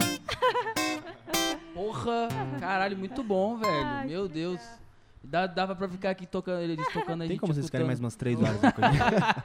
Na verdade, a gente marcou duas horas de conversa, mais duas de música ao vivo. A isso. galera já. Se vocês vendo. quiserem lançar também aqui já, tem uma embaixo. Se- sempre que vocês forem lançar material de vocês, música assim, manda pra gente pra gente Claro. divulgar também Com pra, certeza, vamos pra mandar. ajudar vocês. Oh, legal. Caralho, Obrigada. muito bom, Muito velho. bom, Eu quero ir no show de vocês, tipo, amanhã já, se tiver. Agenda. Agenda, pois é, a gente tá. Tá pra a gente fechar, tem uma. né? É, a gente tá fechando umas coisinhas e, e organizando tudo. É melhor a gente fechar tudo, né? Pra poder é, passar. É, é verdade. Mas é, mas é isso, assim, o nosso show é realmente muito legal, muito animado. Eu acho que o palco é onde a gente se sente em casa mesmo. E eu amo palco, o Hermes ama o palco, é um lugar muito sagrado pra gente. Então, tá no palco, Ao poder ar de mostrar o que a gente faz, assim. E dá pra ver que é de verdade. Tanto você cantando quanto você Oh. Tocando. Obrigada, porra. gente. É de verdade. É isso que eu falei da, da Billie Eilish. Aham. Você vê que é uma parada de verdade, entendeu? Sabe? Vocês conseguem passar a energia de vocês que vocês querem através da música. Isso é muito, isso é muito raro. Realmente é a vida de vocês, né? Igual o É. Ernest tinha falado mais cedo, velho. Sim. E vocês. É, é por isso que eu tenho certeza que vocês estão num- numa caminhada que daqui a pouco vocês estão ganhando o Brasil e se pá o mundo. Porque é de verdade. Vocês não estão pelo, pelo show business. Vocês estão pela arte mesmo, entendeu? E Sim. quando é assim, as pessoas percebem. É. Então é questão de tempo até as pessoas olharem o que eu vi aqui pra. Pô, Bum. Que bom, Oh, muito obrigado. obrigada, Parabéns, de gente. Estamos muito verdade. felizes Valeu mesmo com o feedback de vocês. Conversa foi foda, né, Vitinho? Foi pra caralho. Tá acabando? Tá, Tamo acabando? estamos acabando. Será que tem umas perguntinhas pra eles, não? Pergunta aí, tenho, aqui é um tenho, eu tenho. podcast. Perguntinha. Diga. É, eu vi que vocês, têm um álbum que teve participação do Jota Quest, né? Uhum. sim. Eu queria saber como é que como rolou esse contato, como é que vocês chegaram até eles, como é que eles, como é que eles receberam vocês. Na moral. Só o Rogério, só. Eu, engraçado, quando eu era criança, eu imitava o Rogério. Agora eu não consigo lembrar. Gente, é assim, na hora do, do, do Spotlight, eu não consigo lembrar de nada. Não consigo lembrar uma música do Jota Não, Quest tenta agora. aí imitar ele, vai. Eu não tô conseguindo lembrar uma música do Jota Quest. Na moral. Hoje Não, eu preciso te encontrar de qualquer jeito. Não, aquela do sol, como é que é? Não, aquela. Essa nem é dele, né? Não, do... é verdade, é dele. Essa é do Roberto Erasmo. não sei. Gente, eu não consigo lembrar. Fácil. Fácil. Extre... Eu não consigo imitar ele, não, mas eu achava que conseguia quando eu era criança, né? Fácil. Extremamente fácil. Enfim, não consigo. Ele faz. Eu, eu também achava. Eu, eu- você imita. Não, eu achava que eu imito não. imitava ele também, só que eu imitava. Hã? É, eu só fazia isso, é. Hoje eu preciso te encontrar de qualquer jeito. Ah, tá bom. E aí, é o Laralau. Lá, lá, lara, lá. Ó, tá bom. Só isso. É o Laralau, ele faz o Laralau. Só Ele é isso. maravilhoso, gente, sério. Rogério Flauzino. Ele é foda pra E- caramba. não, velho. além de foda como cantor, como músico, assim, como pessoa, é bizarro. Eu acho o timbre dele muito diferente de todo mundo, Muito, sacou? sim. Eu acho muito A foda. musicalidade dele, assim, é incrível, fantástica, né? Realmente, Gênio. é o- assim, o Rogério, o Paulinho, que foram as pessoas que a gente mais teve contato, são as pessoas mais legais desse planeta, sem exagero nenhum. São Sem pessoas exagero. assim espetaculares. A gente tem muita gratidão por eles terem recebido a gente no estúdio deles, na casa deles. Como é que vocês fizeram esse contato aí com, com Quer ele? contar aí? É, Ensina pra gente. P- Pode, pode, pode falar? Pode, claro, claro, é muita lábia, né? A gente tem que ter cara de pau nesse é meio. isso, muita. Mas, mas então, foi o seguinte, é, a gente gravou nossa. A gente grava muita- muitas live sessions, que é um formato é, de gravação ao vivo, que a gente grava a música e o vídeo ao mesmo tempo. E foi esse formato que projetou a gente, assim. A gente começou com isso e até hoje a gente mantém esse formato, que dá muito certo, é como a gente gosta de fazer.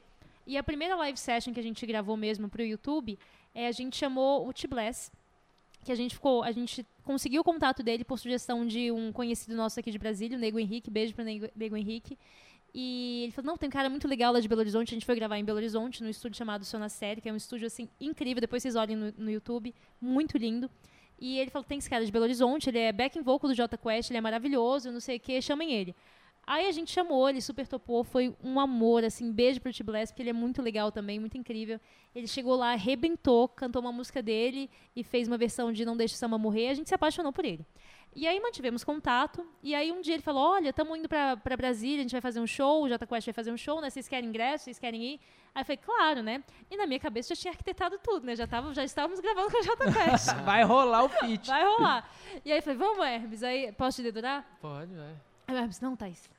Não, não quero não, Thaís. O Hermes não gosta de fazer essas coisas. Eu também ele é- odeio, velho. Mas é necessário. Você entende É. também, né? Mas eu também odeio. Não gosto, não, mas é necessário, assim, a gente Sim. não É, tem como escolher, né? galera no camarim. É, né, pô, eu também. Eu sou, É. sou assim. Mas às vezes você nem precisa Ainda fazer nada, você vai com artistas, energia. né? É. E assim, é, é óbvio que eu não fui com essa intenção, mas eu, eu já sabia que Você ia foi com a rolar. esperança, né? É, tipo não, eu assim... não fui com a, não, eu não fui com a esperança, mas eu fui com a intenção. Ah, tá. E, e assim, aí a gente foi incrível, o show lotado, é impressionante, todo show do Jota Quest é lotado. E aí a gente chegou lá, incrível o show, tempão de show, aí depois no final o T-Blast chamou a gente pra ir pro camarim. Aí o Hermes, não, Thaís, não, vamos embora encher o saco deles, não, vamos embora, vamos embora, não, Thaís, não sei o que. Eu falei, Hermes, vamos. Aí a gente foi. Chegamos lá, camarim vermelho, tuntes, tuntes, assim, muito legal o camarim deles. Animado. Animado. Animado, animado. Bem animado. Animado, uai. Aí chegamos lá, Tiblé, super legal, nos recepcionou muito bem. E o Paulinho tava lá. E o Paulinho, ele. PJ também. PJ, ah, o PJ, o PJ, que é o baixista, já seguia a gente no Instagram, no Instagram né? É. Que massa. E ele já conhecia o projeto. E quando a gente chegou lá, o Paulinho já. Uai, quem que vocês são? Não sei o que lá. Aí eu falei, ah, a gente tem uma banda chamada Sunflower Jam. Conheço demais, uai, vocês são bons demais. E É não sei o que lá. mesmo? Uai. Já- Uai, Já era fã. Uai. já, já conheci. Eu falei assim, não, sim, gravar lá no estúdio, uai. Falei, é? Então vamos gravar. Quando que a gente pode Você gravar? falou? Agora a gente vai sair então, pra é lá. semana que vem já, agora é. Aí, enfim, peguei o contato dele. E aí a gente ficou trocando mensagens, eu sempre enchendo o saco dele. Não, Paulinho, vamos marcar, vamos marcar. Ele, vamos, não sei o que lá. A gente marcou pra um mês depois desse, desse encontro. Fomos, gravamos. E... Caraca. Levamos 15 pessoas É. junto com a gente, a banda, a equipe, fomos todo mundo. Ficamos três dias lá num hostel, gravamos com ele, foi uma experiência assim, surreal. Porra! Que foda. Foda. E, de- e como que é você olhar pro lado assim, você tá cantando e você olhar, tipo, mano, o Rogério Flauzinho tá aqui do meu Nossa. lado cantando. Eu fiquei muito nervosa. mu- É. Eu não, não fico nervosa assim antes. Porra, imagina. Mas você já curtiu o nervosa. trabalho dele, né? Já, não era tipo assim, ah, eu vou gravar porque ele é famoso. Não, você Não, curte Jota o trabalho. Quest é uma banda Referência. que, que é referência pra gente, né? Foda. E assim, eles têm um estilo super próprio e, e eles têm muito essa pegada que a gente tem, né? Que é do groove, do funk, é, essa coisa do, do- da música mesmo, bem rítmica, né? Sim. E, e conta mais Ah, aí. foi isso, né? A gente chegou lá, nós fomos recepcionados pelo, pelo Paulinho, né? Eles têm um estúdio lá, é, um estúdio e uma casa do lado. Então é um estúdio maravilhoso, uma estrutura muito boa. Então nós chegamos lá, o Paulinho, super gente boa, sabe? Aquele mineirinho, assim, sangue bom. Aí chegamos, a gente levou um presente pra ele, que era um macacão. A gente levou um macacão amarelo pra ele. Falou, Paulinho, a gente trouxe um macacão pra você. Caralho, Ele já foda. colocou o macacão, ficou de macacão o dia Que inteiro. assim. foda. Aí chegamos lá, teve um puta banquete pra receber a gente, assim, um almoço que eu nunca isso. comi na minha vida, assim. Caralho. Todos os doces de Minas Gerais você possa imaginar, depois aqueles Hum, pudim, doce doce de de leite, leite. aquelas coisas mais doces de um almoço espetacular. Aí a gente depois da a gente montou de manhã, fizemos esse almoço maravilhoso. Aí fomos voltamos pro estúdio para começar a gravação logo depois do almoço. A gente tava fazendo os últimos ajustes, aí chegou o Rogério assim, falou, pô, o cara gente não sabia como é que ia ser, né? Chegou um cara mais gente boa que você possa imaginar. Não, mas calma aí, vocês sabiam que o Rogério iria? Então, a gente foi o seguinte, Ah, é, a fala. gente queria gravar com o Rogério, né? Assim, a gente falou, Paulinho, Paulinho ia gravar com a gente, Paulinho é o baterista, né? Sim. E aí a gente falou, o Rogério grava com a gente também, né? Tem como? Ele, não, claro, não sei o quê. Aí a gente tava pensando em fazer algumas músicas, demos as sugestões, e uma dessas músicas era Na Rua, na Chuva, na Fazenda. E o Rogério não quis gravar essa música. Não, já cantei essa Antes, música gente- é, é bom falar, a gente ia gravar também com a Lagoon, não sei se vocês já Ah, ouviram. é. Já, porra. Eles também estavam esquematizados pra gente gravar com eles, mas aí de última hora surgiu um show, alguma coisa que eles tiveram que viajar. Aí foi, É, foi só outra estavam coisa. Ah, gravando o álbum só. deles na época, não sei. Mas enfim, aí a gente ia gravar com a Lagoon, mas acabou não dando certo. E aí a gente tinha algumas sugestões, dentre elas Na Rua, na Chuva, na Fazenda. E o Rogério falou, não, não quero gravar essa música, Música é já cantei chata. demais. Ele, É. Mas ele falou isso na frente de vocês? Não, não, ele Não. falou pro Paulinho, aí Ah, o Paulinho tá. nos falou, falou, não, o Rogério não tá querendo gravar essa música, porque ele já cantou demais, essa música tá cansada já, essa, essa música não dá mais, né? Já, já Uhum, deu, né? É. Realmente é uma música que tá rodada pra caramba. É. É, Mas a gente tinha- música é muito boa, É. o Rogério ama Mas a é o música, estilo mas- de vocês, né? A gente tinha feito uma Não. versão que fala. É. É, mas termina de contar. Não, aí. conta aí, Conta, vai você. Não, aí, e aí ele ia, a princípio, só gravar. A gente tinha sugerido Quero Ser Feliz também, do Nat Roots, com Porra. uma música da Lauren Hill, que é aquela é, That Thing. E aí... Canta aí. Hã? É. Cause you know you better watch out. Some guys, some guys are only about that thing, that thing, that thing. Enfim, essa música. Aí, é, aí o Rogério falou, não, vamos, vamos gravar essa, né? E, aí, o Alan, uma, outro parênteses, o Alan, não sei se vocês conhecem o Alan Massai. Uhum. Sim. Ele tinha ido pra gravar com a gente, Sim. né? A gente- nós levamos muita gente. Além da banda, levamos mais uns convidados, o Alan, o Fred.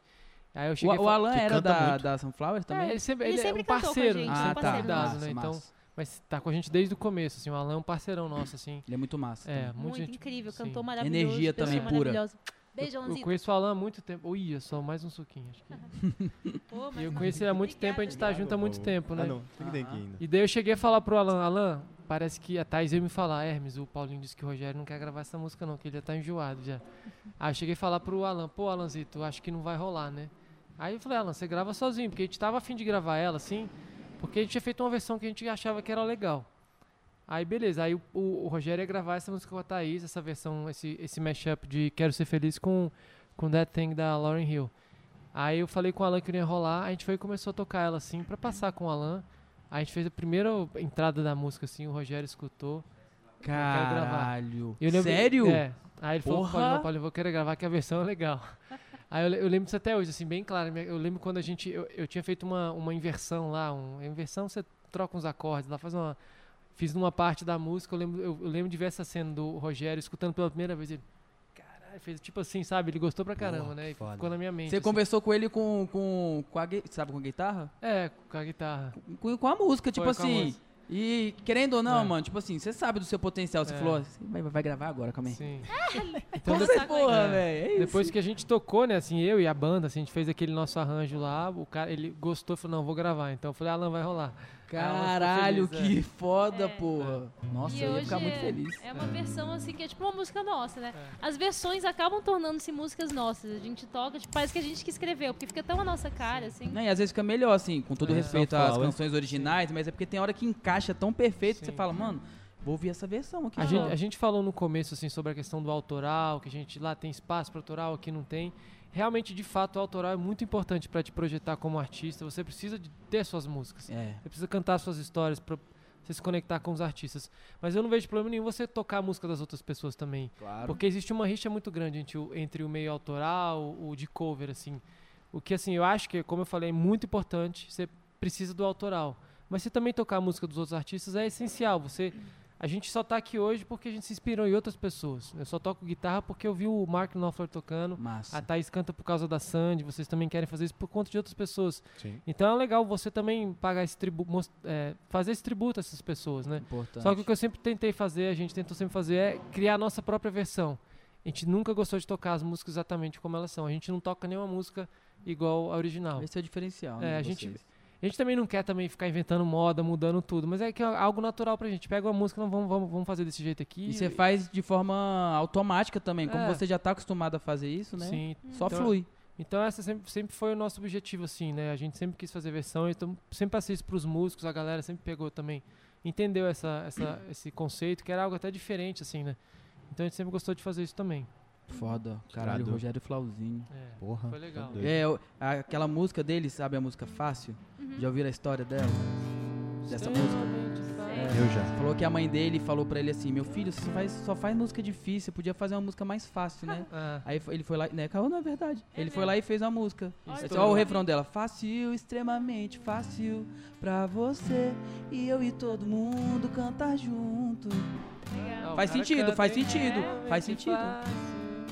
Não, não. Na frente de vocês não dá Canta, não, irmão. pô. Eu não canto nada. Vai? Vou cantar igual ele, vai. Fácil, extremamente fácil, ó, pra você e eu e todo mundo, lá lá lá lá, ó, lá lá, ó, lá lá lá lá lá lá, ó, lá lá lá. ó.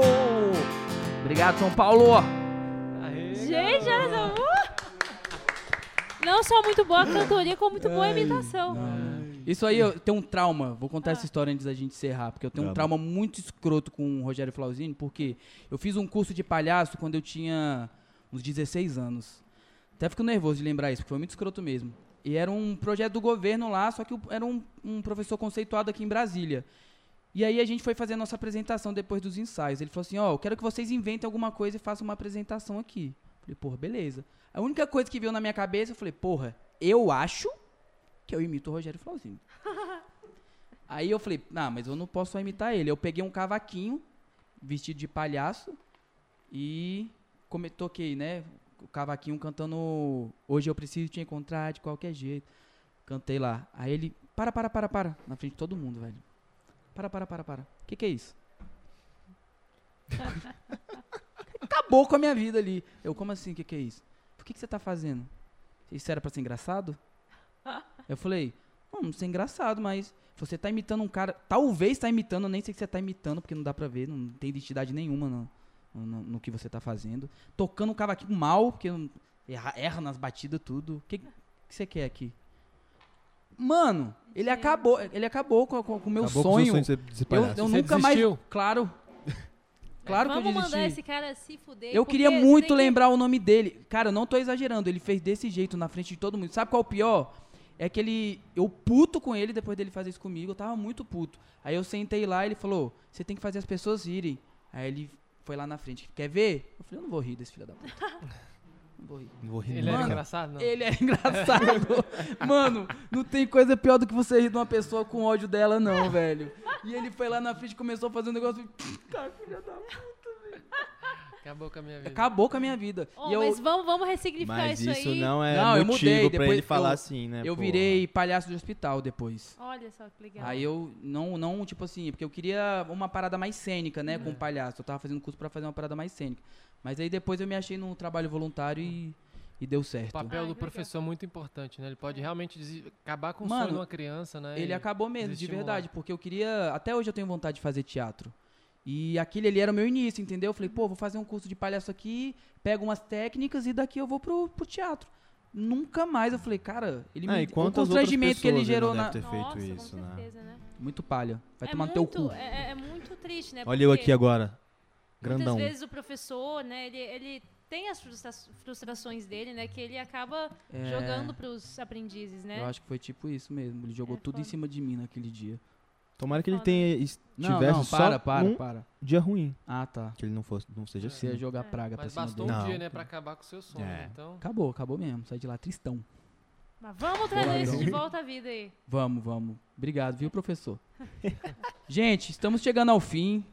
Quero. Ah. quero ah, Jô, né? Eu É. quero agradecer a presença de vocês, velho. Foi muito foda, velho. De verdade, foi muito boa a conversa. demais. Fluiu. A gente meditou Foi pra todos aqui, os cantos. A gente gente meditou, a gente Medita, meditou. é verdade, eu tinha até esquecido. A Foi gente tão... meditou. Depois, eh, quando acabar aqui, a gente vai fazer o mapinha astral. Ah, eu quero, saber, eu astral, quero verdade. saber o mapa É. Vou astral. fazer, gente. Vocês vão ficar sabendo de uma outra vez. Eu quero, eu quero saber, tipo, por completo. É completo, né? Dá pra ver tudo, né? É, não vou conseguir te fazer um- uma consulta assim completa agora. É, mas hoje aqui rolou quase uma consulta psicológica pra mim É? aqui. Foi É. muito bom. Agradeço Que legal, a a gente troca de agradece A experiência. gente que agradece o espaço aí. Porra, foi muito massa, velho. Tipo, eu achei que ia ser massa, mas eu não achei que ia ser tão massa. Pô, gente, E eu não tô legal, exagerando, não. Pode ver Foi todos os outros irado, podcasts. Eu só falo que é massa quando é massa. É. É, de verdade, é de A coração. gente Foi não fala muito que é foda. ruim, mas a gente também não elogia. Eu não fico elogiando assim, igual idiota, igual eu tô elogiando agora. E foi muito foda mesmo. Valeu. Legal, gente. Muito obrigado. obrigada. Muito obrigada a todo mundo que assistiu, porque é uma live também. Né? É, é. esquece disso. Estão nem assistindo agora, vão assistir você. depois também. É. E, ó, vocês têm um espaço aberto aqui, cara. Obrigada. Vocês têm o nosso contato.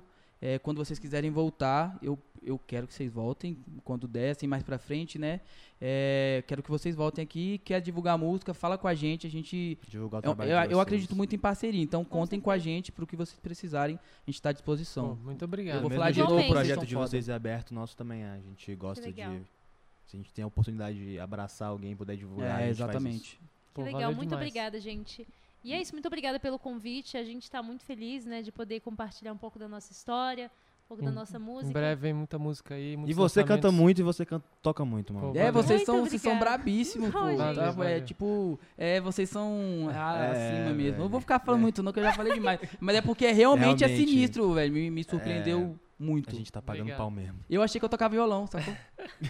eu achei. Eu achei. Eu achei que eu tocava, eu não toco. Não, você tinha que ver ele dedilhando aqui, irmão. Cada Meu um dedilhado é assim, ó, só com os dois aqui. Ele faz assim, ó. Não, até fazer um comentário aqui, o, o cavaquista, cavaquista que fala? Cavaquinista? Cavaquinista. O cara que toca cavaco aqui no, no Bezô, ele subiu aqui, né? Ele falou, eu sou muito fã deles. Aí Olha, ele- que legal. Não, vamos, ele falou- vamos descer pra ver Não, depois ele ali. falou, o Acabou? Hermes toca muito, o Hermes toca Ele muito, eu toca sou muito mesmo, fã. Ele ficou olhando E o ele Dente, falou, ele "Olha toca pra o ele tá caramba fazendo." O também. dente toca pra E o caramba. dente toca Ele pra muito caramba. Que legal, ele tá ali muito embaixo? Uhum. Ah, que legal. Ver. a gente pode descer ali, Andrezinho, depois pra, dar- pra Vai dar ter ensaio lá, é? A gente dá uma olhadinha lá, pra vocês, até pra vocês conhecerem o espaço da live. Legal, Que a gente legal. falou que aqui acontece live direto, é um espaço massa depois, se vocês Ah, quiserem legal, já projeto Legal demais. Tô futuro. vendo aqui umas lâmpadas. tinha ouvido É, falar tem. já. O Andrezinho, ele é, é o, ele é um dos proprietários aqui da Mark System, ó. Aí depois vocês trocam figurinha. Ele é, um, ele é parceiraço, o Andrezinho é Massa. brabo. Legal demais. A gente deu um final de semana pra eles aqui, Andrezinho. De live aqui embaixo. É. Gratuitamente. Tudo pago, a estrutura, É, LED, som. Já tá... Gente, conta do prato. valeu, muito, Muito obrigado. obrigado, gente, Agradeço. sério. Emanuel Vitor, muito obrigado. Muito obrigado, irmão. Mais um. Você é pica, Tamo junto. só que eles são mais. Muito Não, mais. todos. Você que está assistindo ainda, ou você que vai assistir depois, não esqueça de deixar o seu like, se inscreva no canal, comente. É importante você se inscrever, comentar, dar o like pro YouTube entender que a gente é relevante. Tá Exatamente. bom? Muito Tanto no obrigado. nosso quanto no deles, né? Tanto no deles. A gente vai Tanto no deixar aí na descrição Instagram da, da banda, Instagram pessoal, Pessoal. deles também. YouTube. Vai aparecer o nomezinho deles aí agora também. Quando a gente estiver encerrando, vai aparecer na tela aí. É, e já- ou já apareceu, né, Romulo? Não vou fazer você agoniar agora aí, não. Boa, cara. Tá aparecendo aqui embaixo, né? Tá aparecendo aqui Em algum lugar dessa tela, clique. em algum lugar dessa cima. tela. Sigam eles, porque vem muito trabalho legal aí. E ela gosta da Sandy, então só por isso já, já valeu. Gente, fui, muito obrigado. Até a próxima. É nóis. Valeu. Valeu.